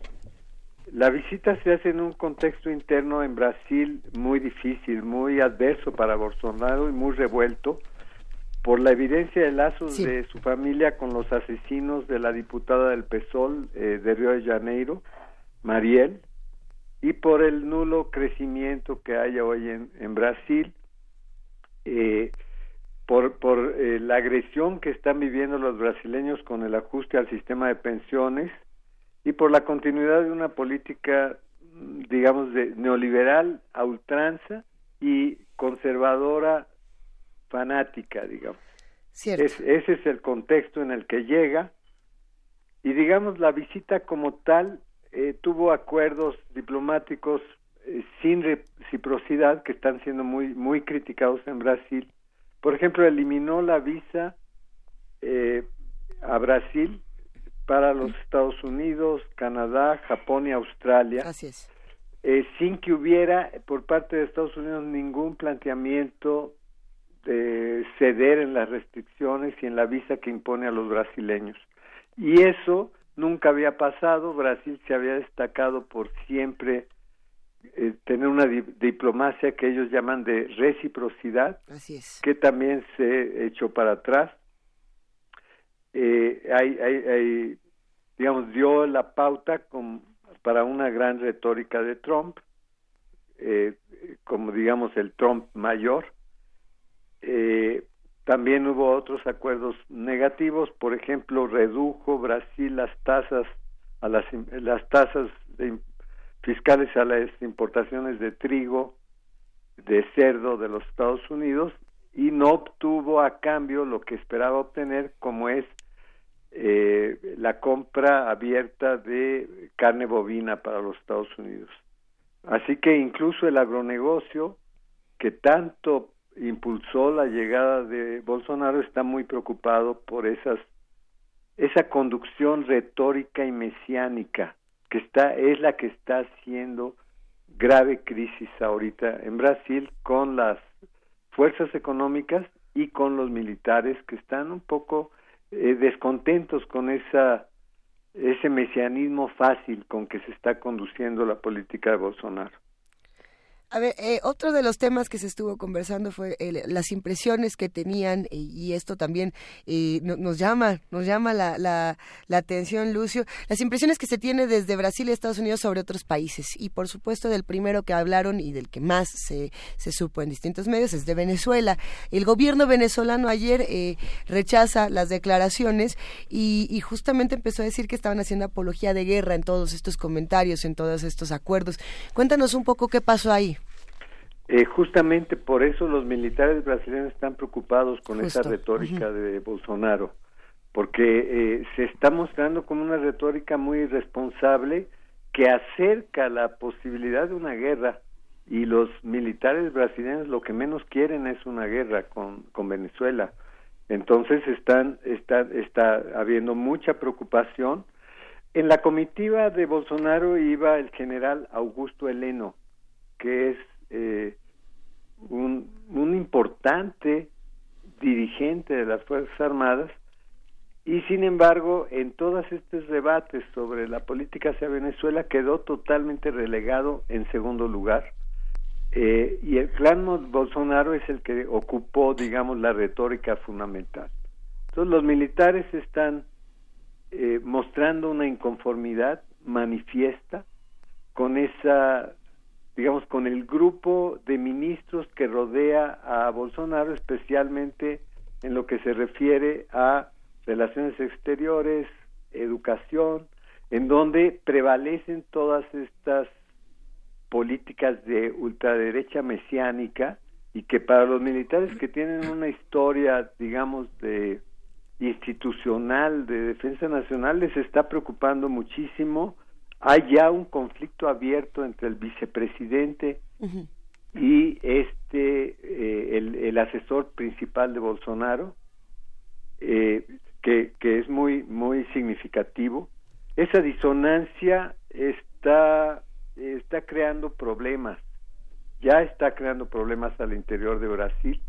Otro acuerdo que se logró ahora en la visita fue rentar la base de Alcántara en Maranhão, en el norte de Brasil, a los Estados Unidos. Eh, disfrazada de acuerdo comercial en el sentido de que para Estados Unidos resulta más barato lanzar cohetes desde la base de Alcántara, en realidad lo que pone es eh, un espacio para la presencia dominante de Estados Unidos en la Amazonia. Es decir, tiene consecuencias esa retórica mesiánica que los militares están viendo con mucha preocupación, no porque ellos tengan, digamos, un sentido eh, nacionalista muy desarrollado, porque lo han perdido, pero sí porque está, eh, eh, digamos, el, el, contenido conservador y mesiánico está desbordando todos los límites. claro.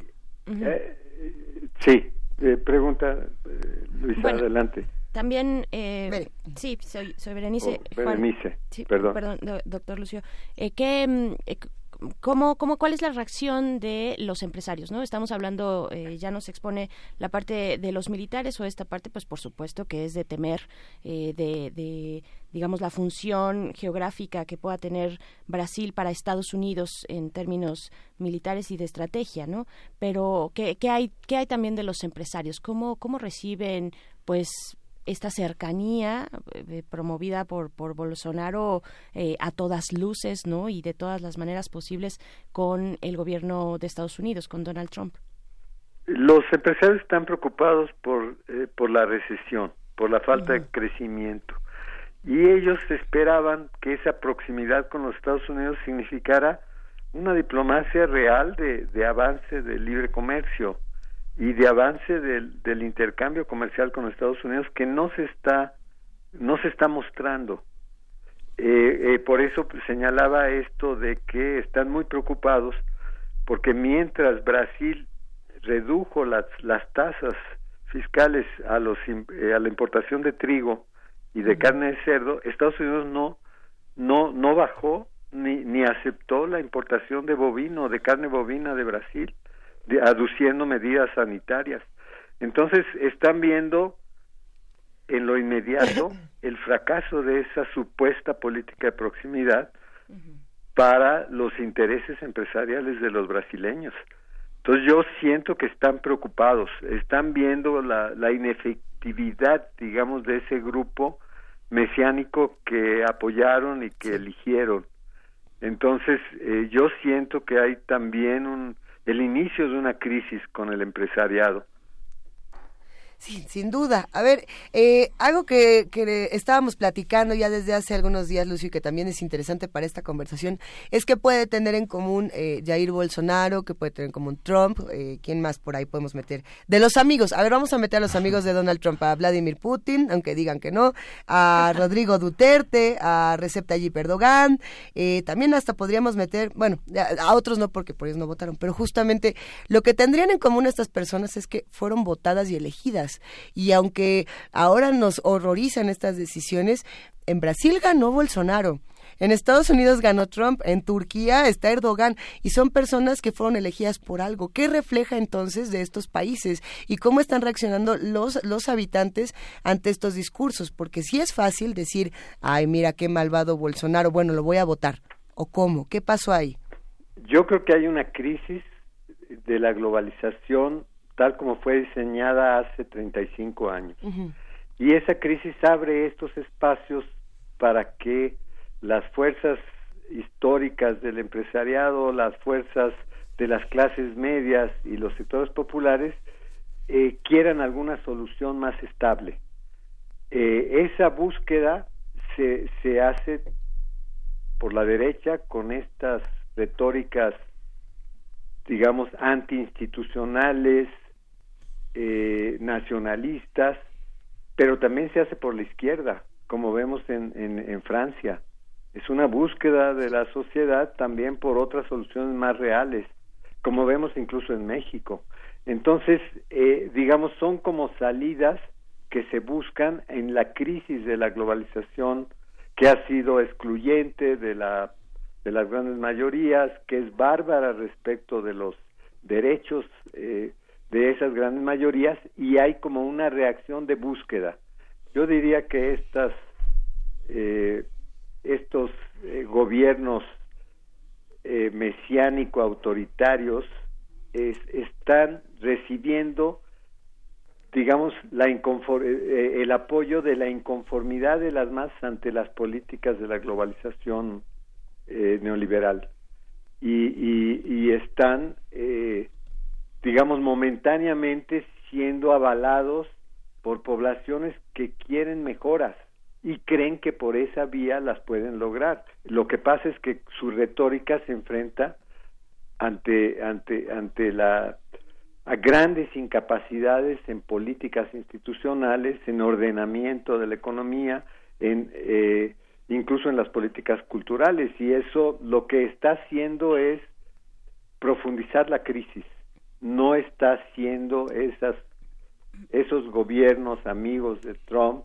no están dando una salida al mundo, están profundizando la crisis y están llevando a situaciones de peligro, como lo que estamos viendo en relación al intervencionismo en Venezuela, que, que están forzando una situación que no pueden ganar eh, pero la están forzando porque están creando un peligro de guerra incluso en América Latina. Entonces, yo digo que es, es están recibiendo el beneficio de la salida falsa, digamos, de la ilusión de masas de que por ahí puede haber algo mejor a lo que están sufriendo como crisis de la globalización. La sociedad brasileña mira hacia Estados Unidos de una manera acrítica, idealizada fácil? Bueno, la sociedad brasileña tiene eh, desde fue bajo la anterior dictadura militar del 64-84 fue apartada de América Latina por las políticas militares. Eh, le vendieron la ilusión de que Brasil debía estar eh, alineado con Estados Unidos, Francia y Alemania, que eran las grandes potencias, y despreciar un poco a los países latinoamericanos. Eso se transformó un poco después en el periodo democrático y ahora está volviendo esa retórica. Entonces, eh, sí, yo creo que quedó mucho en el subconsciente, en el inconsciente, en el subconsciente de la sociedad brasileña, la idea de que eh, realmente Estados Unidos es una gran potencia, de que Estados Unidos la, eh, tienen el, el eh, digamos, eh, representan un sueño para los latinoamericanos, el sueño americano, y son poco críticos. Hay sectores críticos, por supuesto, dentro, digamos, de, de la, la parte de izquierda crítica, pero eh, a, a, nivel general, digamos, Brasil es un país poco crítico con, con las políticas y con la situación interna de Estados Unidos. Ha sido moldeado en la idea del sueño americano, eh, incluso más que, que México, porque México fue quiso moldearse así, pero los mexicanos se interesan por Estados Unidos más bien por ellos mismos, por el, por obtener trabajo y ya. En cambio en Brasil hay la idea de que se vive un sueño americano y quieren quieren eso van a encontrar y está, ah, digamos, la evidencia es la desilusión total de ese sueño, pero, pero sí, sí hay en Brasil toda una corriente eh, favorable a la aproximación a crítica con los Estados Unidos, no en los dirigentes empresariales o los dirigentes militares, no, ahí, ahí están claros de que tienen que irse con cuidado, porque ahí sí se ha desarrollado una política institucional autónoma en el pasado, pero en las grandes masas de la población sí hay el sueño americano como algo algo importante. No obstante, eh, la, la, digamos las evidencias de lo que es son las políticas estadounidenses hoy día. ¿no? Claro, doctor eh, Lucio Oliver, em, pues dentro de este viraje que da Brasil a la ultraderecha, un viraje casi caricaturesco, ¿no? Eh, ¿cómo, qué, qué, esperar, digamos, en la influencia que tiene en el gran referente que puede ser Brasil en América Latina con la dirección ahora de Bolsonaro? Eh, ¿qué, que, podemos empezar a prever o que ya está eh, iniciando, ¿no? Que ya está arrancando eh, como, como este, pues con, con, esta identidad, ¿no? Que, que, ha tenido y que ya nos comenta, pero también esta ahora mayor cercanía, mayor proximidad hacia Estados Unidos. Eh, yo creo que América Latina lo que va a ver es el, digamos, el trato despreciativo de parte de Estados Unidos hacia Brasil. Eh, Trump no está tomando en serio a Brasil, eh, parece ser que nunca lo ha tomado en serio, lo consideran un país este, tercermundista, lleno de, de problemas, desigualdades que no entienden. Eh, entonces yo, yo, yo siento que América Latina no puede esperar que Brasil eh, con esa sumisión y proximidad a crítica incondicional que tiene hacia Estados Unidos vaya a, ocupar un, un, lugar más más fuerte, más adecuado en el mundo y, en América Latina, eh, sino más bien van a, va a generar una especie de eh, realismo desilusionado respecto de Brasil. Es lo que me parece que tendrá sus consecuencias, doctor, ¿no? Eh, digamos. Eh, claro, Brasil es un país extraordinario, con inmensos recursos, con grandes tradiciones, con una población trabajadora extraordinaria. Y la consecuencia es ver disminuir a su cabeza política en el, en el mundo y en, y en América Latina de una manera sorprendente. Yo, yo, yo creo que sí tiene consecuencias esa, esa disminución de Brasil, eh, pero esas, esas consecuencias también van, van a significar una, eh, una lucha interna en Brasil muy fuerte. los, militares están ya ah, eh, preocupadísimos con la dirección de, de Bolsonaro y es posible que que avance esa preocupación hasta una ruptura abierta y eso es, es muy peligroso, es decir, se avecina una gran inestabilidad en el Brasil. Pues con eso, con eso despedimos la conversación esta mañana, agradeciéndote muchísimo, Lucio Oliver Costilla, doctor en sociología por la UNAM, por esta, esta conversación. Y bueno, vamos a ver qué pasa. Sin duda hablaremos muy pronto. Eso, muy bien. Gracias, Lucio, un abrazote. Un abrazo, hasta luego. Y despedimos esta segunda hora contándoles que en la tercera vamos a tener, por supuesto, la poesía necesaria. Estaremos con una mesa importante para seguir hablando sobre, eh, hijo, y es que es un tema difícil, juvenicidio y vidas precarias en América Latina. Que con nosotros, estamos en arroba P Movimiento, en Diagonal Primer Movimiento UNAM y en el teléfono 55 36 43 39. Miguel Ángel, ¿tenemos tres libros para regalar de volada o los regalamos en la segunda hora? En la siguiente, hora. Anda. Bueno, entonces, si les parece bien, vámonos a una pausa y regresamos. Síguenos en redes sociales. Encuéntranos en Facebook como Primer Movimiento y en Twitter como arroba PMovimiento. Hagamos comunidad.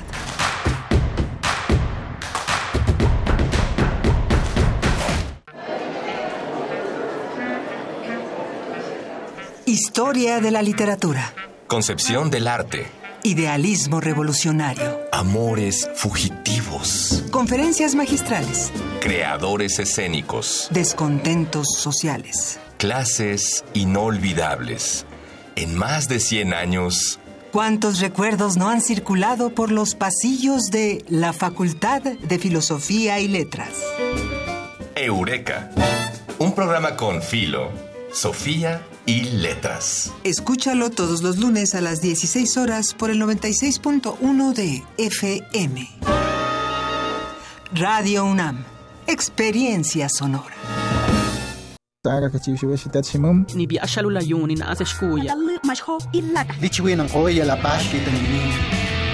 Las lenguas originarias de México en voz de sus hablantes. Calme Cali. Tercera temporada. Todos los jueves a las 10 horas por el 96.1 de FM. Retransmisión, domingos 15.30 horas por el 96.1 de FM. Radio UNAM, experiencia sonora.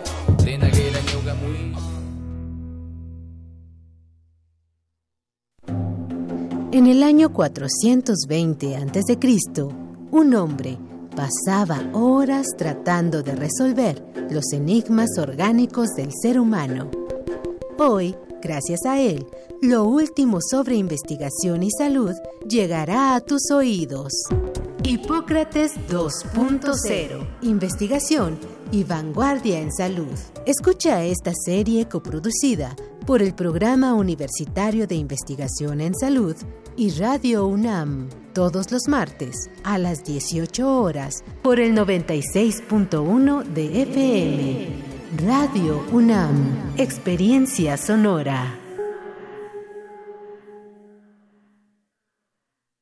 Lo que nos define, el trabajo. Lo que nos motiva, el bienestar de todos los mexicanos. En Baja California somos el segundo lugar en generación de empleos en la frontera norte y uno de los seis estados con mayor inversión extranjera directa. Y en Puebla somos el estado que más avanzó en infraestructura y calidad educativa. Además, facilitamos la apertura de miles de empresas. Esa es la forma de gobernar del PAN, cerca de la gente. Acción Nacional, unidos y fuertes para defender a México. Propaganda dirigida a los militantes del PAN. Somos tu acervo, tu memoria, tu identidad, tu patrimonio, tu cultura, tu cine. Somos la Filmoteca UNAM.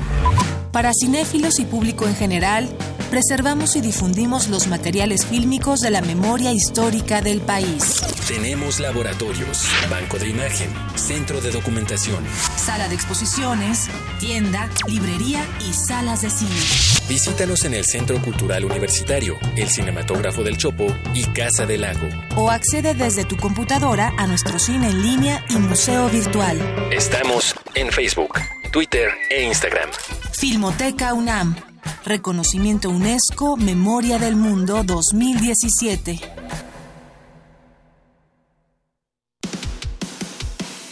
Dejar huella en cada aula de la UNAM es un deber de un verdadero Puma. Deja tu huella y apoya Fundación UNAM a de cara a miles de universitarios. Súmate 5340-0904 o en www.funam.mx. Contigo hacemos posible lo imposible. Encuentra la música de primer movimiento día a día en el Spotify de Radio UNAM y agréganos a tus favoritos.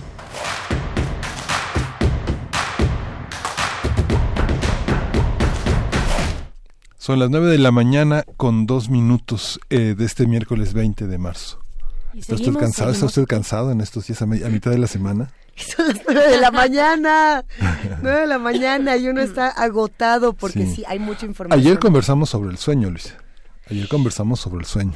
Yo debo decir que me volví a despertar a las tres y media de la mañana. Sí, es que no dormir es lo que produce, nos produce a todos los que vivimos en las grandes capitales del país un enorme cansancio, ¿no? una enorme fatiga que se arrastra a lo largo del día. Pero aquí estamos, seguimos y para la última hora ya de primer movimiento, eh, nuestra productora Frida Salidívar levanta su puño en señal de victoria. Claro que lo vamos a lograr, pero si apenas es miércoles. Todo se puede. Oigan, fíjense que, eh, bueno, estamos a unos momentos, a unos momentos de que llegue la poesía necesaria a esta cabina, pero David García nos propone algo que, que pues, a mí me gusta, a mí me emociona. Dice, acerca del espacio de poesía necesaria, no hagan un calendario dice David. Ok. Este, déjenlo al azar, porque en un disparejo, algo por el estilo, así va a imperar la espontaneidad. Yo estoy completamente eh, de acuerdo contigo, David García.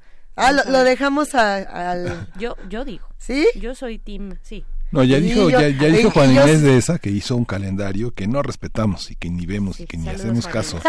o sea, o sea pues que sí hay que hay que hacerle caso. Fíjense, que, antes dejábamos notitas en la escaleta que se le toca. ¿ah? Sí. Luisita cara de bolita, cosas así que nos hacíamos, nos botábamos de la risa con ciertos chistes. Frida Saldívar dice que hagamos rol de piedra, papel o tijeras o que veamos cómo. Ya ahorita lo vamos a sí, prácticas lúdicas, pues, ¿no? De eso se trata el primer movimiento también. Yo quería comentarles que este vi las primeras planas del estado de Jalisco y pensé que si estuviera viviendo en el estado de Jalisco y viera las primeras planas de la Ciudad de México, sería como ver las del New York Times, eh, las de Nueva York o las de París. O... Son muy distintas. La primera plana es eh, el desabasto, es la gran denuncia que puso de 600 millones de pesos frente a la Contraloría Enrique Alfaro, que es el gobernador de Jalisco, que son los grandes temas que está en toda la prensa de ahora, justamente hablando de cosas que son bastante trascendentes. Eh, prácticamente, si nos escucha Margarita de esa, que le baje porque va a ser muy difícil escuchar esa noticia, se eh, destruyeron 80 mil vacunas este, recombinantes para la hepatitis B. Se adquirieron 118 mil y se destruyeron 80 mil por, por, por caducos. Cuando hay toda una serie de médicos que son prácticamente militantes, que luchan porque pacientes que no tienen acceso a estos medicamentos los tengan, eh, el, sistema corrupto de un gobierno que se ha hecho este tonto, ciego frente a este tipo, tipo de temas son, son muy graves. Hay un medicamento que se llama levonorgestrel y etinil, etinil estradiol que es un medicamento que en, la farmacia del ahorro está en 37 pesos, en Walmart en 42 pesos, en patente está en 100 pesos. Es, es, la píldora de un día eh, después. Sí, la, este, píldora del día para Casos, para casos este, de, de, ah, graves que pueden ser desde una violación hasta este una pérdida de control por algún tema, ¿no?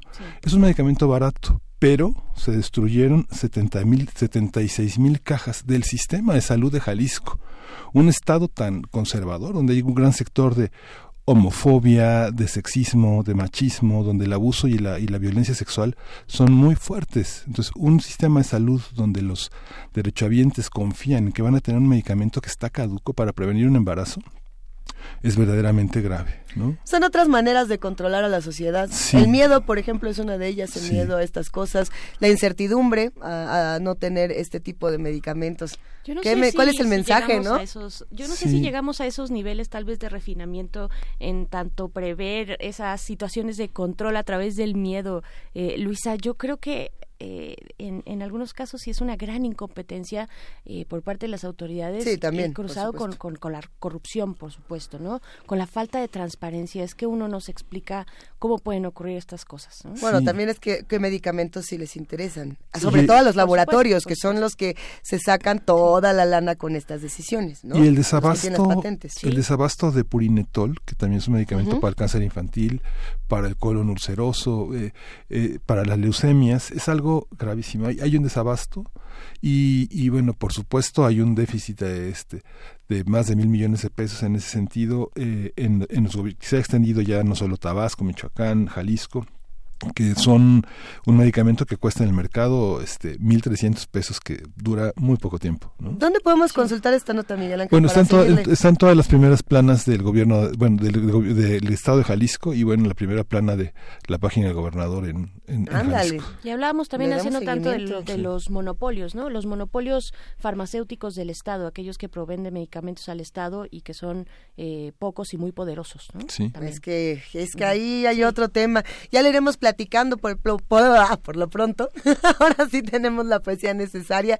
Ah, no, ¿no? Ahora no voy a dar los libros, Frida. Ah, Ahora no queremos. No, sí tenemos tres libros que regalar. ¿Cuáles son? Bueno, hicimos una, una entrevista eh, con Luis Fernando Lara a, esta semana justamente para hablar de narcodependencia, los escenarios heterogéneos de la narración, de narración y reflexión del narcotráfico. Lo ha editado el Colegio Nacional, apoyado en la Fundación Humboldt College, y vamos a regalar tres libros que se van por teléfono. 55 36 43 39 es el número, va de nuevo. 55 36 43 39. Solamente se van por teléfono a los tres primeros que nos llamen y nos digan que quieren libro. Siempre, ya no les ponemos ninguna Ningún reto, dificultad. ¿no? A ver si luego ya les empezamos a poner otro tipo de retos. Bueno, ahora sí, ya nos vamos a la poesía necesaria. Venga. Primer movimiento. Hacemos comunidad. Es hora de Poesía Necesaria. No es justo porque yo quería tener un momento muy serio con la poesía necesaria y abro Twitter y lo primero que me aparece es el Zarco mandándonos un, GIF o un video de la reunión. Eh, dice, ya se filtró el video de la reunión Bolsonaro-Trump. y son Minimi y el doctor Evil echándose una buena danza. Hijo, está bien esa maldad y que te y te mandamos un gran abrazo. Eh, para la poesía necesaria del día de hoy nos vamos a ir a, a España y a Portugal y vamos a disfrutar un poco de voces femeninas, tanto en como en, como en poesía. Raquel Lanceros, esta mujer española que nació en 1973, muy joven, ha sido probablemente una de las poetas españolas más premiadas de su tiempo eh, y, y, de, y de muchos otros. Acaba de aparecer un nuevo poemario que se llama Matria y este poemario se ganó eh, el premio Andalucía de la Crítica. Es un libro muy esperado, muy, muy... Eh, querido, ya que Raquel Lanceros es una poeta muy querida y, muy leída.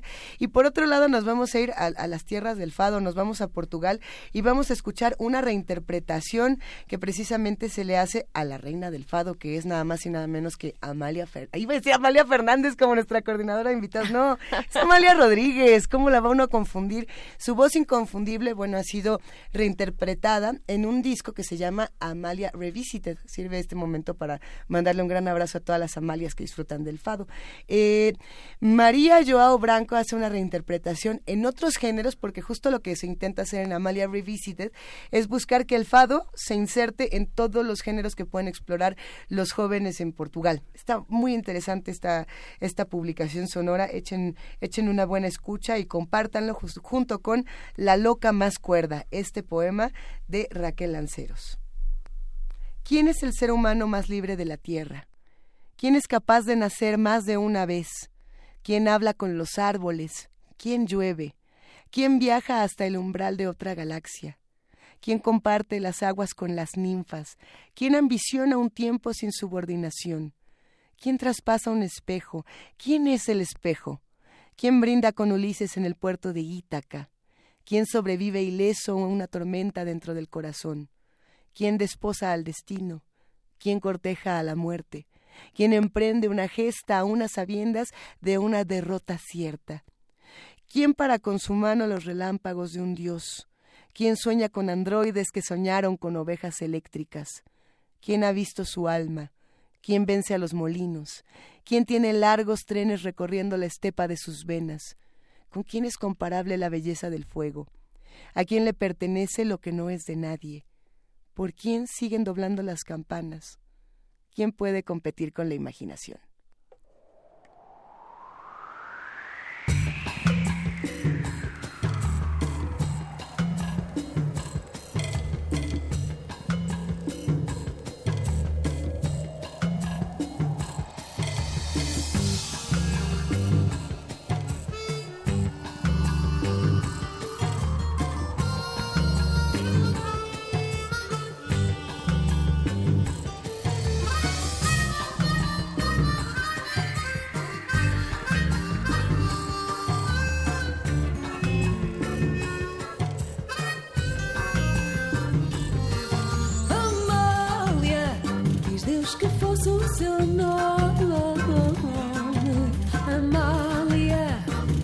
Seu jeito engraçado.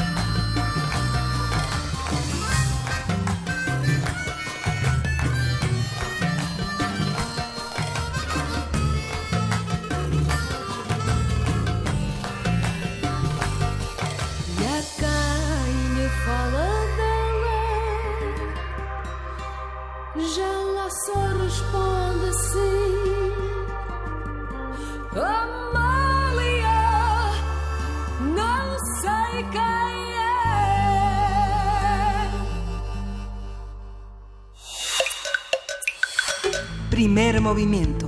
Hacemos comunidad. La mesa del día. El Colegio de la Frontera Norte dio a conocer eh, la convocatoria para el registro Diplomado Juvenicidio y Vidas Precarias en América Latina. Se trata de un diplomado en línea que tiene el objetivo de construir un marco interpretativo a partir del concepto de juvenicidio y algunas prácticas juvenici- juvenicidas. Y bueno, para los especialistas en el tema, el juvenicidio inicia con la precarización de la vida de las y los jóvenes. Se trata de los segmentos de la población más afectados por la desigualdad social, las políticas de ajuste económico neoliberales y la ausencia de efectividad de las políticas sociales, factores que se suman a una agudización de la violencia. De acuerdo con un estudio sobre homicidio global que elabora la Agencia de Naciones Unidas, América Latina y el Caribe acumula el 32% de las muertes violentas en el mundo. Otros daños señalan que más de 45 mil jóvenes de 15 a 24 años mueren por homicidio cada año en el continente y en la mayoría de los casos están involucradas armas de fuego. Vamos a hablar sobre la condición vulnerable que viven los jóvenes en América Latina. ¿A qué se debe? ¿Cómo se mide? ¿Cómo se observa? Y bueno, cómo la distinción entre lo que se puede mejorar y lo que simplemente se debe aceptar. Vamos a ver todo esto con el doctor José Manuel Valenzuela, investigador del Departamento de Estudios Culturales del COLEF y coordinador de Diplomado, Juvenicidio y Vidas Precarias en América Latina. José Manuel, buenos días, ¿cómo estás? Buen día, eh, Luisa, Berenice, Miguel Ángel. Pues no les identifico la voz, pero sé que los tres están ahí. Aquí estamos los tres, eh, de este lado, Luisa, Berenice. Acá, Berenice, muy buenos días, doctor José Manuel. Buenos días. José Manuel, buenos días.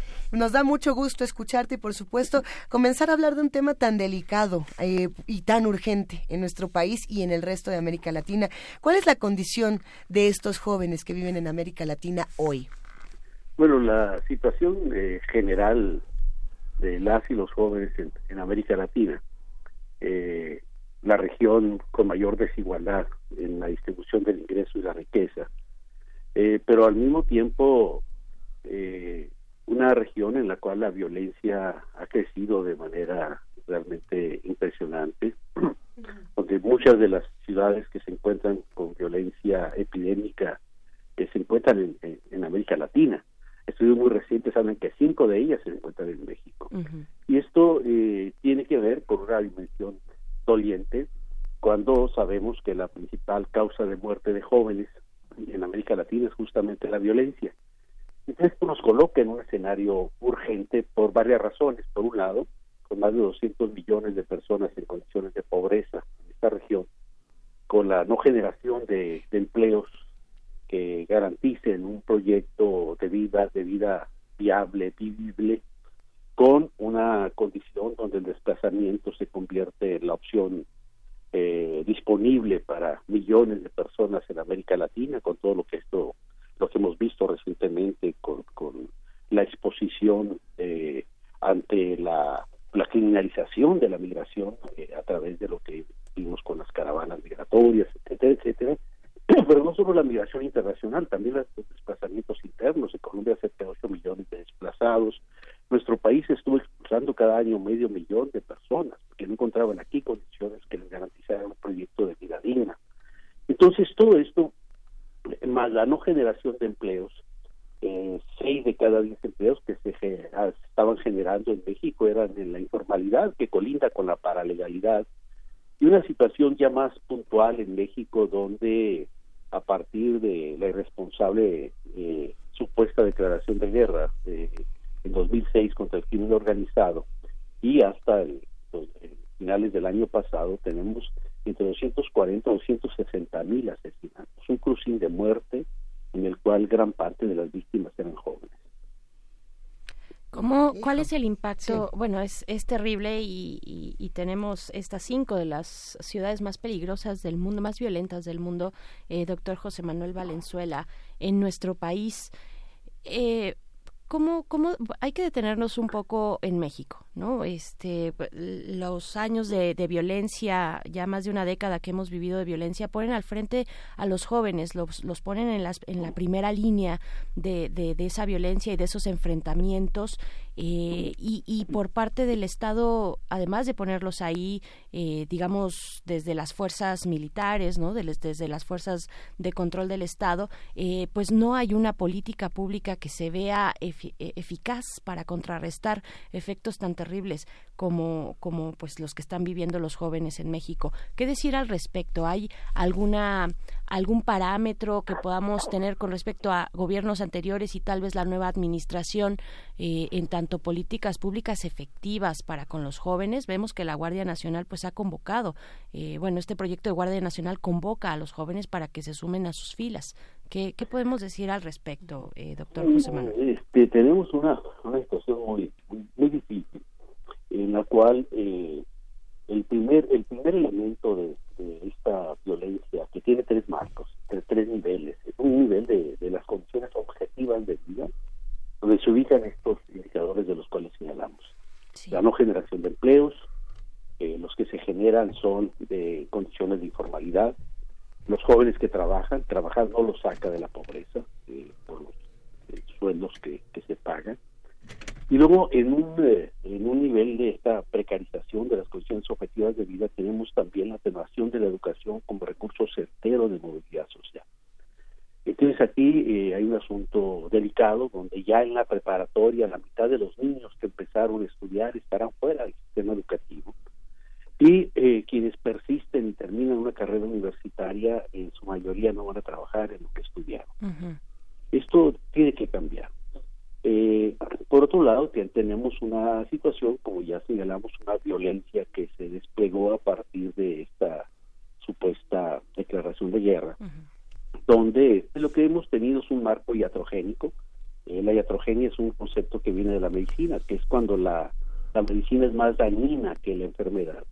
Y esto fue lo que ocurrió. Nos, metimos en un verdadero baño de sangre, eh, donde eh, lo que esto generó fue que eh, los escenarios de violencia pues fueron atrapando de manera muy fuerte no solo a, las personas que de alguna manera participaban dentro de los del narcomundo sino que, eh, y que y que la mayoría de la población los veía como una suerte de mundo de mundo raro en la José Alfredo Jiménez. Ah, e, eran como algo ajeno en algo andarán algo han de haber hecho pero sobre todo a partir de 2008 la, la sociedad se vio implicada eh, ante el riesgo de la violencia. Entonces de repente el levantón, el cobro de piso, el cobro de cuota, el cateo domiciliario, los retenes policiales, los retenes eh, militares, el confrontarse con los cuerpos colgantes, cabeza rodante, descuartizados, todo un escenario realmente de brutalidad impresionante que estará en la historia universal de la infancia de Borges, habría que incluirlo ahí porque ha sido realmente algo atroz. Y eh, entonces lo que tenemos es que el marco, ese marco, en un país donde menos del 8% en alguna vez en su vida había probado algún tipo de droga ilegal, probado, no, no, no, no adictos, no usuarios, no era un problema en México y de repente nos vimos atrapados en ese baño de sangre. Estados Unidos tenía 20 25 millones de usuarios y no entraron en esa vorágine de muerte. Entonces, cuando esto ocurre, este, lo que lo que pasó en realidad fue un sitio a los espacios de libertad, a nuestros espacios de libertad, porque el goza de cabal salud, porque no hay escasez de droga en ninguna parte, porque los negocios funcionan de manera adecuada, porque se criminalizó a la población, mientras eh, los bancos donde se lava el dinero, Estados Unidos reconoce que por lo menos 12 de sus bancos principales lavan dinero, y, no son los banqueros quienes están en la cárcel, son jóvenes que detienen con 5, con 3 gramos de marihuana, que estaturan las cárceles en México y en muchos otros lugares. Eh, nos vimos también de repente inmersos en una condición eh, no no clara que sí seguimos pidiendo respuestas por qué la oficina de alcohol tabaco armas de fuego y explosivos de Estados Unidos entregó eh, miles de armas de fuego en 2006 2007 a través de la operación receptor abierto y 2010 2011 rápido y furioso a narcotraficantes mexicanos. Todas estas son preguntas que están en el aire pero entonces lo que voy es que eh, se degradaron lo que eran las, las condiciones objetivas de vida a través de escenarios de violencia y de muerte, a través de una precarización social, que parte de esto también implicó la precarización de la vida de las mujeres, a través de un feminicidio o de actos feminicidas, feminicidas que fueron creciendo en nuestro país, a través de la indolencia oficial, y hay que decirlo, eh, declaraciones absurdas como eh, las que hizo el entonces presidente Vicente Fox cuando se le planteó el tema del feminicidio, que dijo no se vale seguir referenciando los mismos 300 o 400 casos como si eso fuera eh, poca cosa, hablando de Ciudad Juárez o Zuli Ponce, a la que fue la fiscal especial sobre el feminicidio, que al final su conclusión es que la culpa la tenían los padres y madres consentidoras que dejaban salir a sus hijas eh, eh, a altas horas de la noche, cuando sabemos que la muerte es al salir del trabajo o cuando iban a los trabajos. Entonces, esto es un asunto eh, delicado. El segundo tema es la precarización social de, de, a través de la violencia, a través de la del deterioro de, los sistemas educativos para incorporar de manera adecuada y garantizar eh, movilidad social en, el caso de las dos jóvenes. Eh, y el tercero es la fractura del marco axiológico.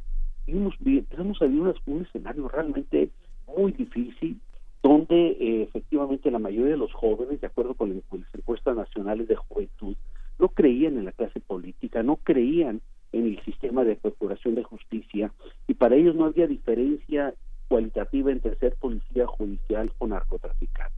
Entonces, dentro de este marco, de esta fractura del, marco axiológico, donde se les desdibuja eh, quiénes son los buenos y los malos de la película, lo que, lo que tuvimos entonces fue una condición donde al, al verse cerrados, al obliterarse los canales de movilidad social, eh, en una sociedad de consumo, en una sociedad delirante, consumista, que sustituye el ser eh, por el tener, donde lo que importa es esta, el, ese consumo de, bienes que se, que se venden como los que garantizan el éxito en la vida, que incluye los carros, eh, las mujeres trofeo, la, la, lo que tiene que ver con ciertos ciertas bebidas, eh, ciertas formas de ejercicio del consumo como formas de poder, etcétera, etcétera.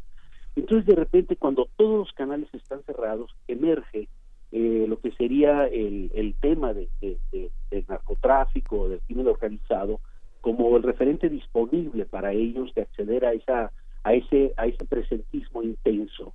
Entonces eh, entra esto que yo he llamado los tonas, jóvenes que dicen todo o nada, más vale una hora de rey que una vida de buey, los que dicen me la juego y se la están jugando. Y entran en escena los ponchis, este niño que nosotros vimos eh, eh, cuando quien detenido a los 11 años, que vivía en condiciones extremas de precarización a los 5, 11 era un consumado sicario que le gustaba grabar sus torturas y ejecuciones, y la mala noticia es que tenemos más de 100.000 niños en condiciones similares de precarización. Algunos estiman cerca de 30.000 niños que viven en los diversos pliegues del narcomundo. Entonces, esto aparece y aparece esto que se llama narcocultura, que si nosotros tratamos de darle un verdadero sentido, si por cultura entendemos el conjunto de procesos, dispositivos que participan en la construcción de sentido y significado de la vida, el tema de la narcocultura tiene que ver con ese conjunto de dispositivos que participan en la construcción de sentido de vida y de muerte, que está realmente involucrando a millones de jóvenes en América Latina y particularmente en el caso en el caso mexicano. Entonces, eh, lo que teníamos eh, que era una condición donde esta violencia no, no se daba de esa manera, pues fue propiciada de manera muy clara eh, por parte de políticas profundamente irresponsables que eh, convirtieron eh, esto en un problema cuando no lo era en el caso mexicano. Y mientras nosotros nos matábamos, en California se presentaba la primera máquina expendedora de marihuana, donde la gente iría y sacaría un paquetito, igual a tomar un refresco, y mientras nosotros nos matábamos, eh, en la gran parte, hace 30 estados se penalizaba para consumo eh, este curativo, eh, nueve para consumo recreativo, inclusive incluso California, donde mucha gente de acá en la frontera eh, puede cruzar aquí a Tijuana y, y comprarla en San Diego sin mayores problemas que nosotros seguimos atravesando en un marco prohibicionista que ha sido generador de muerte. Ahora, ¿qué, qué repercusiones tiene particularmente en el caso de los jóvenes? Yo diría que es muy grave porque entramos a un proceso claro de juvenicidio. Este asesinato persistente, sistemático, de jóvenes, jóvenes eh, efectivamente con de vidas precarias y que en esa en ese marco que es al tema de lo que ha venido ocurriendo con el con el feminicidio eh, lo que vamos a, tener es que eh, en una estrategia equivocada generó este este dispositivo de muerte. Cuando nosotros hablamos de feminicidio usualmente hablamos de hombres asesinando mujeres.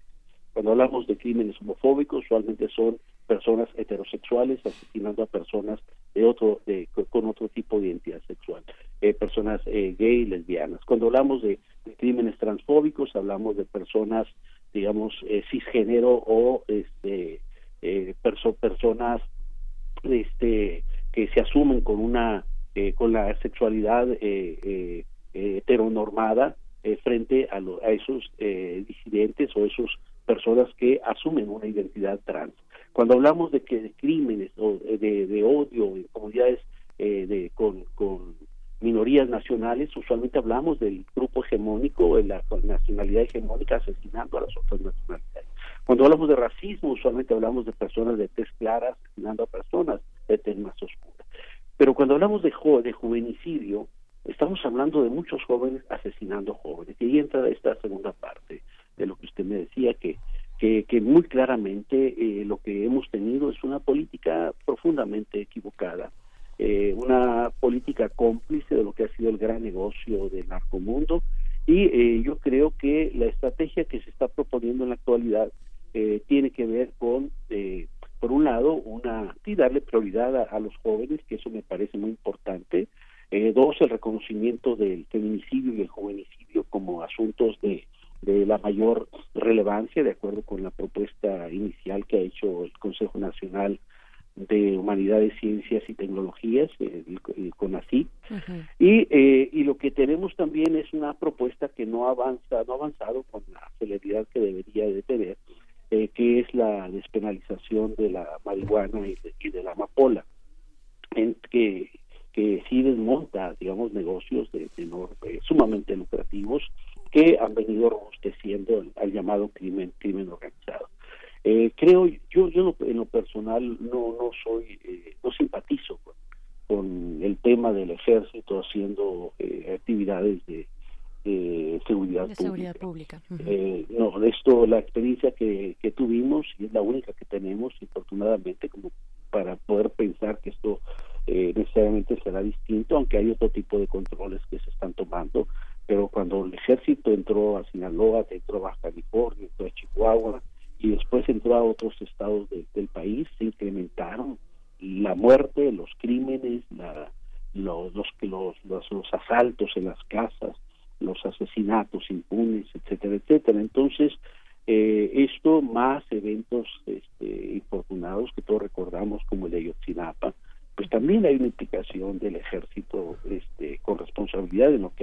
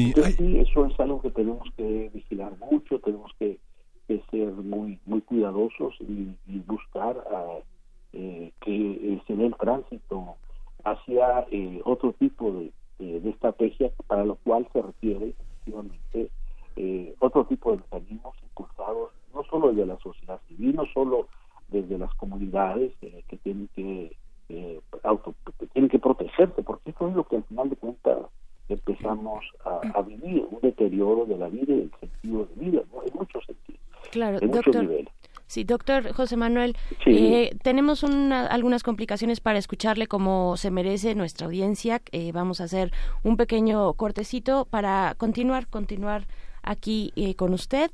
Entonces, sí, vamos a, a recuperar la comunicación, la calidad en la comunicación con el doctor José Manuel Valenzuela, investigador del Departamento de Estudios Culturales del COLEF y coordinador del Diplomado Juvenicidio y Vidas Precarias en América Latina. Eh, Miguel Ángel, pues todo este panorama que ya nos está planteando, un panorama desolador y, y creo que a, a la vuelta de nuestra conversación con el doctor José eh, Manuel, hay, pues hay que hay que ver también cómo cómo revertir y cómo dar la vuelta, ¿no? Sí, A hay una, hay una, a estos contextos. eh, el presidente de la República había, había decretado el fin del neoliberalismo, ¿no? porque Sí, finalmente es una, Se es acabó una- de todos los memes. Se acabó el neoliberalismo. Pero es la estructura que hace precaria la vida de los jóvenes. Digamos que uno piensa eh, la precarización del mercado de trabajo, que se entiende esa precariedad como una tendencia hacia una mayor inestabilidad del empleo por contratos mensuales, trimestrales, este, eh, pérdida de derechos muy muy intensos. Y bueno, entre los países donde hay más precarización de la de la vida juvenil es Australia, Estados Unidos, España ha anunciado creciente precarización, Japón, o sea, uno se ve Alemania, Italia, uno ve países que aparentemente son muy poderosos, pero es la estructura que no hay un discurso dirigido desde el Estado hacia los jóvenes. Claro. No existen. ¿no? El, el neoliberalismo, doctor José Manuel Valenzuela, regresamos en esta conversación con usted y eh, aquí Miguel Ángel Quemain pues recordaba, nos recordaba esta, eh, pues este decreto del fin del neoliberalismo de eh, pues por parte del presidente Andrés Manuel López Obrador. Pero co- continuamos con esta conversación, doctor. Sí, cómo no. Bueno, en realidad, este, eh, me parece eh, correcto tener una, una perspectiva de, de país, de proyecto de nación diferente al, al neoliberal. Eh, definitivamente el, el costo en términos de deterioro de las condiciones de vida y de la vida misma eh, que ha eh, que generó eh, los que han generado los proyectos neoliberales como sabemos es enorme. La mitad del planeta vive con menos de dos dólares al día una quinta parte vive con menos de un dólar y vemos eh, grupos realmente donde para, para quienes el desplazamiento es la única opción. Este periplo que nosotros tenemos que colocar como parte de esas eh, lógicas de precarización, en los cuales, por ejemplo, lo que observamos en Frontera Sur, de manera muy clara, involucran también mucha gente que viene de África, que viene de, también de, de, de, de otros, de otros continentes, pero también muchos de- del continente americano, eh, que vienen también de, del Caribe, y todo ese periplo converge en, en Frontera Sur, pero es parte de ese de estos desplazados por la miseria. Entonces eh, pero el, el otro asunto es que bueno el, el neoliberalismo no se no se puede abolir por decreto Entonces aquí lo que tenemos es que más allá de este que, entiendo esta esta metáfora como el esfuerzo de continuar trabajando frente a ese daño en, el, en el proyecto de nación, el proyecto social que generó el neoliberalismo, pero obviamente el, esquema, el marco neoliberal es global y eh, más allá de lo que hagamos, que debemos de hacerlo, este, seguirá impactando nuestro país a través de esa eh, interconexión que, que, se genera con eh, los procesos globalizados. Por cierto, procesos globalizados en una enorme paradoja, porque al mismo tiempo que esto ocurre se, se atrincheran viejas y emergen nuevas fronteras nuevas fronteras que funcionan como dispositivos de clasificación social, eh, donde se establece quiénes pueden cruzar y quiénes no pueden cruzar. Y entonces, eh, sí creo que eh, es muy importante una serie de, de propuestas que se están haciendo eh, incluso este, este tema mismo de colocar el tema de los jóvenes como un asunto eh, prioritario, pero también eh, el tema mismo de tener un proyecto, un sentido de país, que se abandonó absolutamente en los gobiernos anteriores. Esto también me parece que es muy, muy importante que se, que se ponga en el centro a través de varios elementos que hay que, que hay que valorar, una redefinición del sistema educativo, que yo creo que las experiencias exitosas que nosotros podemos eh, valorar frente al gran tema de la muerte artera eh, cubierta en el llamado crimen organizado y en las políticas eh, juvenicidas, es el caso de Medellín, donde un grupo de locos, locos, este, entre los cuales estaba este mi amigo Alonso Salazar, quien fue alcalde de Medellín, poetas, este, doctores en matemáticas, eh, gente, periodistas, eh, gente del campo de la cultura que de repente dijeron basta de seguir con esta lógica de muerte impulsada por el Plan Colombia a través de las presiones de Estados Unidos y la connivencia de los gobiernos colombianos y educación y cultura es la estrategia y hacen un proyecto sin sin partido sin sin gente empiezan a botear en los camiones a decir esto tiene que parar con un proyecto diferente, tenemos que apostar por la educación de los niños, una educación diferente, tenemos que apoyar eh, proyectos culturales, marcos no punitivos. El Partido Indigenista les ofrece su registro y finalmente gana este Sergio Fajardo y luego ganó Alonso Salazar y abatieron lo que era la ciudad más violenta del mundo, los indicadores de violencia y muerte. Bueno, nosotros tenemos que pensar desde, esa, desde esas lógicas distintas, no son recetas, no, no son recetas que se puedan trasladar de, de Medellín a México, pero sí tenemos que pensar en estrategias distintas a las punitivas, porque eso lo que si algo se ha comprobado es que no han funcionado. No funcionó en 1914 con la ley Harrison, eh, que prohibía los derivados de la amapola, no funcionó en 1933 con la ley Volstead, con la cual se prohibió la producción, consumo y trasiego de licor, que generó grandes mafias y grandes consumos, el, el incremento de la, la precarización de la vida de las mujeres, con esta eh, la prostitución que creció en las zonas en las zonas fronterizas que así se le llamaba entonces eh, eh, no eran sexoservidoras en ese momento y tampoco se colocaba que más allá de las leyendas folclorizadas de la frontera era la precarización de la vida de esas mujeres. Entonces no no no ocurrió así con con el en los años 20 con la ilegalización de la de la cocaína y de y, y de la y, de lo que eh, y, de la marihuana. Y tampoco ocurrió así con el 71 con la guerra de Nixon donde es muy importante colocarla porque la supuesta guerra contra las drogas de Nixon ha sido ya demostrado, su mano derecha que impulsó esto lo ha venido declarando. En realidad, esa supuesta guerra contra las drogas tenía un enemigo interno que era eh, los jóvenes que luchaban en contra de la guerra y la resistencia que se empezaba a dar en los barrios afros y latinos, pero que no podían plantearlo así. Había que asociar hippie con droga y barrios con violencia y lo hicieron a través de una campaña con el apoyo de los medios masivos de comunicación y, y, muchos lo denunciaron, muchos lo denunciamos y ahora salen, sabemos que efectivamente esa fue la estrategia, pero tuvo otra repercusión, que finalmente la guerra contra las drogas de adicción tuvo una dimensión geopolítica que impactó a América Latina, incluido el eh, golpe de Estado en Chile, incluido lo que después sería una eh, presencia que ha generado demasiada muerte a través del supuesto combate a las drogas, pero que se ha convertido también en una forma de injerencia en América Latina. Todo eso lo tenemos que repensar, tenemos que trabajarlo de, manera diferente, pero también eso se, inscribió en lo que fue este modelo neoliberal que ahora aparece vinculado con la doctrina Monroe de América para los americanos a través de declaraciones sumamente preocupantes y hay que tomar muy en serio esa, ese tipo de declaraciones donde lo que ocurre en América Latina es, es del interés responsabilidad de Estados Unidos. Entonces, sí, creo que eh, sí, la, la declaración tiene que ver con, eh, bueno, ¿aló? Sí, sí, lo escuchamos, escuchamos, bien. Eh, tiene que ver con eh, este, eliminar ese, esa monstruosa desigualdad y eh, vulnerabilidad de la vida eh, vinculada con, con, lo que fue eh, esos proyectos eh, de eh, impulsados desde eh, los gobiernos neoliberales que efectivamente eh,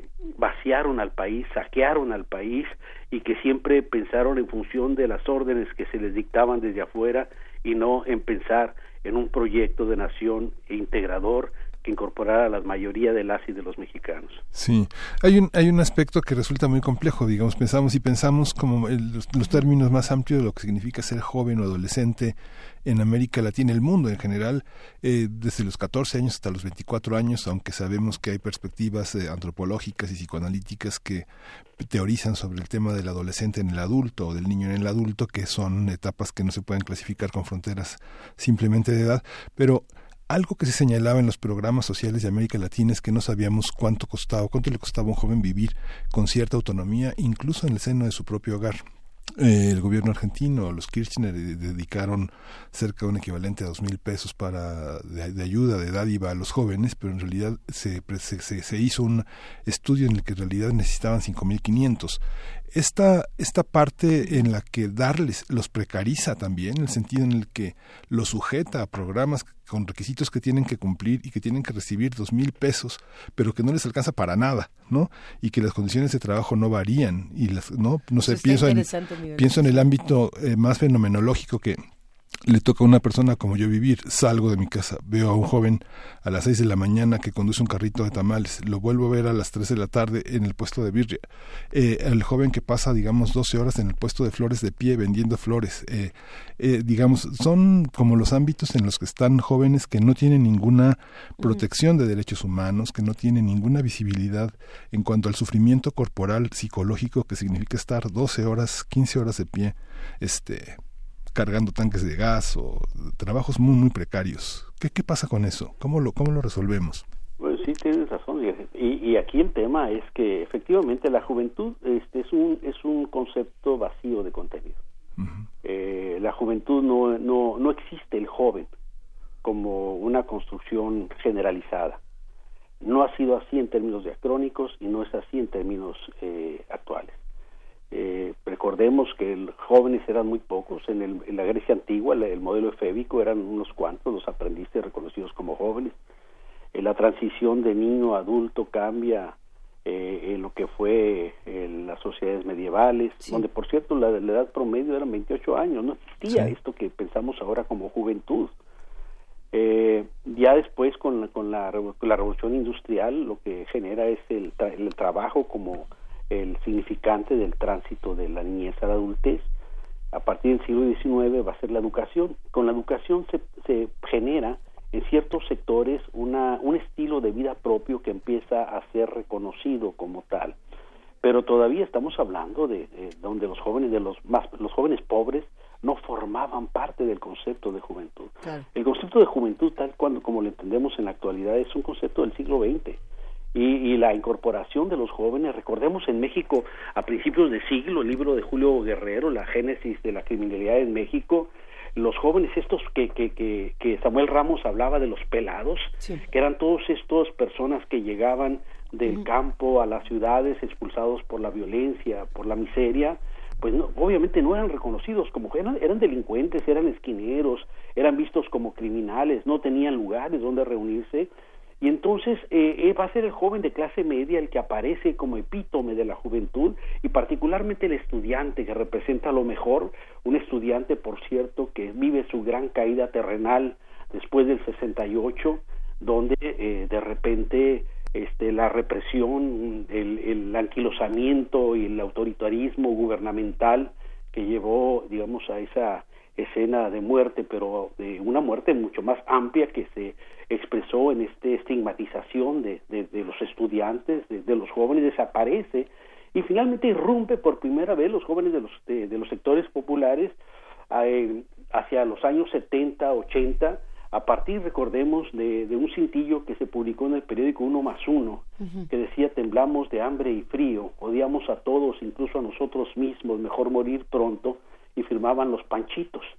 Y luego los cholos en el norte, que, que se volvieron sumamente visibles, el fenómeno del cholismo, y entonces vimos de repente esta irrupción de los jóvenes de los sectores populares hasta llegar al, al 85 con el Año Internacional de la Juventud, donde se les da visibilidad a que hablen los jóvenes y se pensaban que los jóvenes iban a pedir balones de fútbol y canchas deportivas, pero los jóvenes pidieron justo esto que está señalando Miguel Ángel, condiciones de vida dignas, empleos.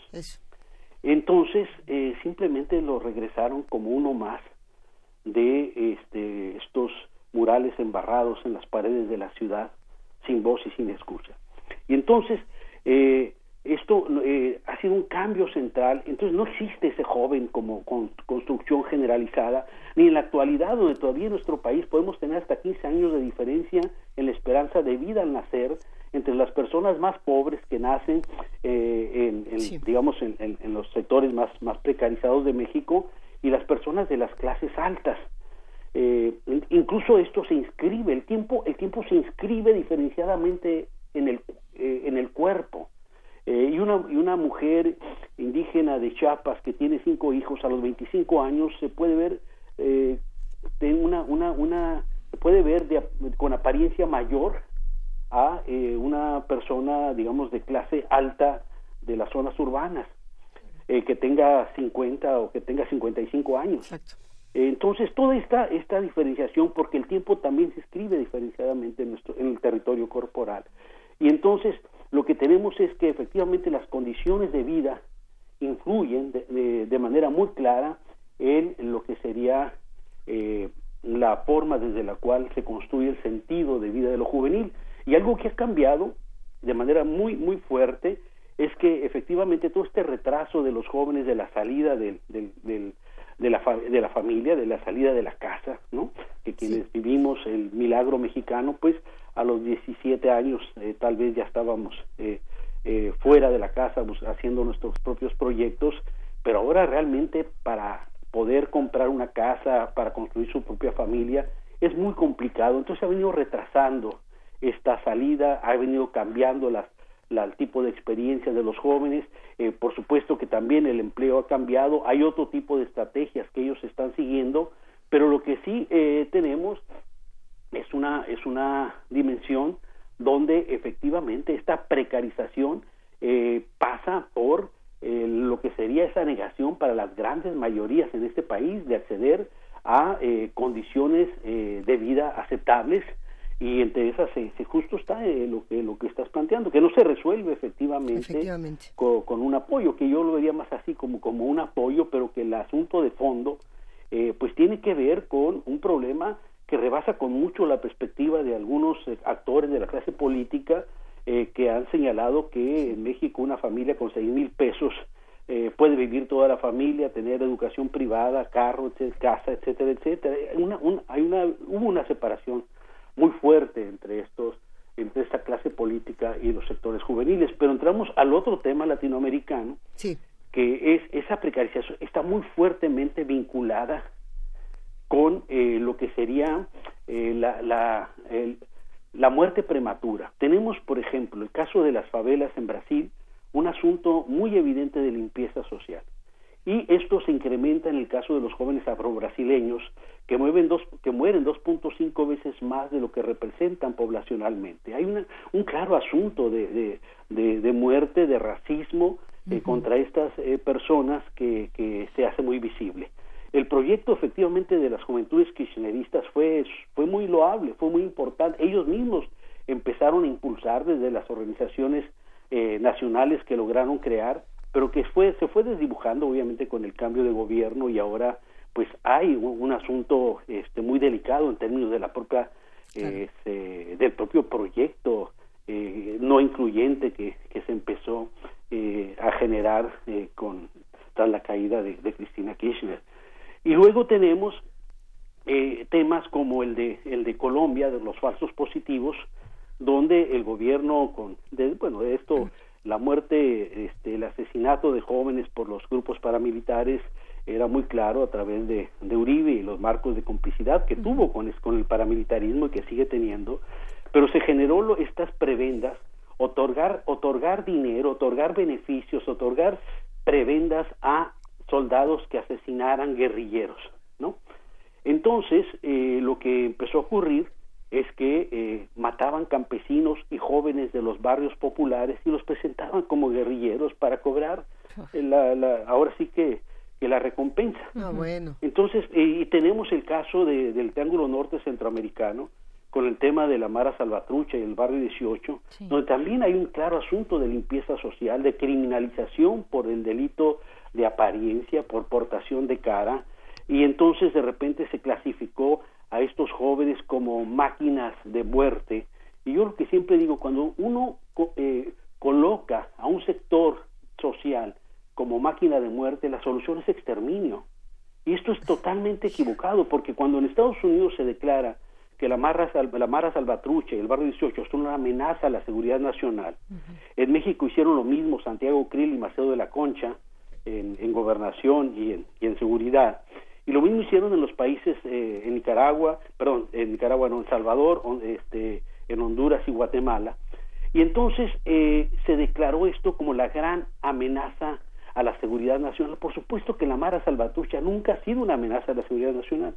Es un problema de seguridad pública en ciertos barrios, en ciertos sectores, pero, pero esta, esta, este uso, esta manipulación del fenómeno de, de la Mara Salvatrucha y el barrio 18 por parte de, de, los medios, por parte de las instancias policiales, pues lo que detonó es una, un asunto muy claro de eh, una eh, una muy muy alto nivel de, de muerte de estos jóvenes eh, organizados eh, de manera informal en estas en estos barrios o en estas pandillas que eh, se formaron por cierto en Estados Unidos no no no surgieron en Centroamérica crecieron en Centroamérica a partir de la deportación a través de dos ejes la, los acuerdos de paz del 92 en Chapultepec eh, por un lado y por otro lado los cambios de políticas de cárcel que empezaron a deportarlos de Estados Unidos y que muchos de ellos llegaban ni siquiera hablaban español.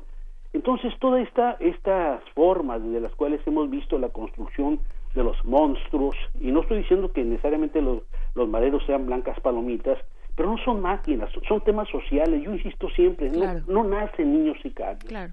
No, de ninguna manera podemos justificar el nacimiento de niños sicarios. Lo que tenemos son sí. condiciones sociales que justo bajo estas lógicas extremas de precarización, de expropiación de la esperanza, van construyendo canales de salida a través de estos marcos de la ilegalidad y de la violencia que finalmente son los que han tapizado estos eh, grandes escenarios de muerte en los cuales nos encontramos y que efectivamente tenemos que buscar salidas diferentes. Y hay que decirlo, doctor José Manuel Valenzuela, esta es tan solo una probada Del una seminario. pequeña probada del seminario del diplomado Juvenicidio diplomado, sí. y Vidas Precarias en América Latina, que es del 6 de mayo al 11 de noviembre de 2019. Ya compartimos la, la, la convocatoria, las imágenes en nuestras redes sociales, doctor.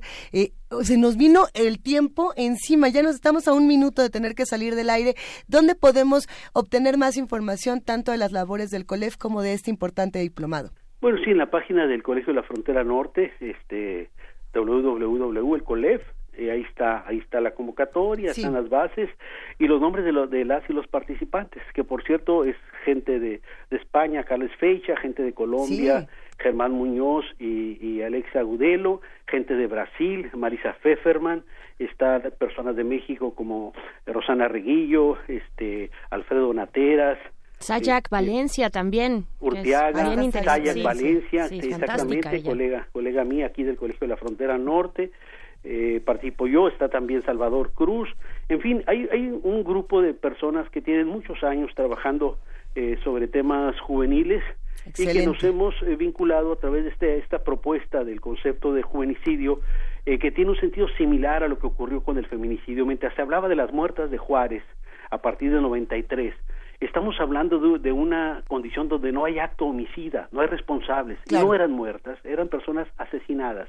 Cuando se cambia hacia este concepto de feminicidio retomado de la literatura del siglo XIX, femicide, que Diana Russell lo recupera para hablar del asesinato sistemático de mujeres y que se utiliza en México, eh, esto permitió entonces colocar en el centro el acto homicida y buscar efectivamente eh, combatir esto desde una apuesta ética, política, académica, que es lo que queremos hacer con el concepto de juvenicidio, colocarlo y hacer visible que se está asesinando de manera artera y de manera impune a muchos de nuestros jóvenes. Un tema delicado, urgente y estamos completamente fascinados con esta conversación, doctor José Manuel Valenzuela.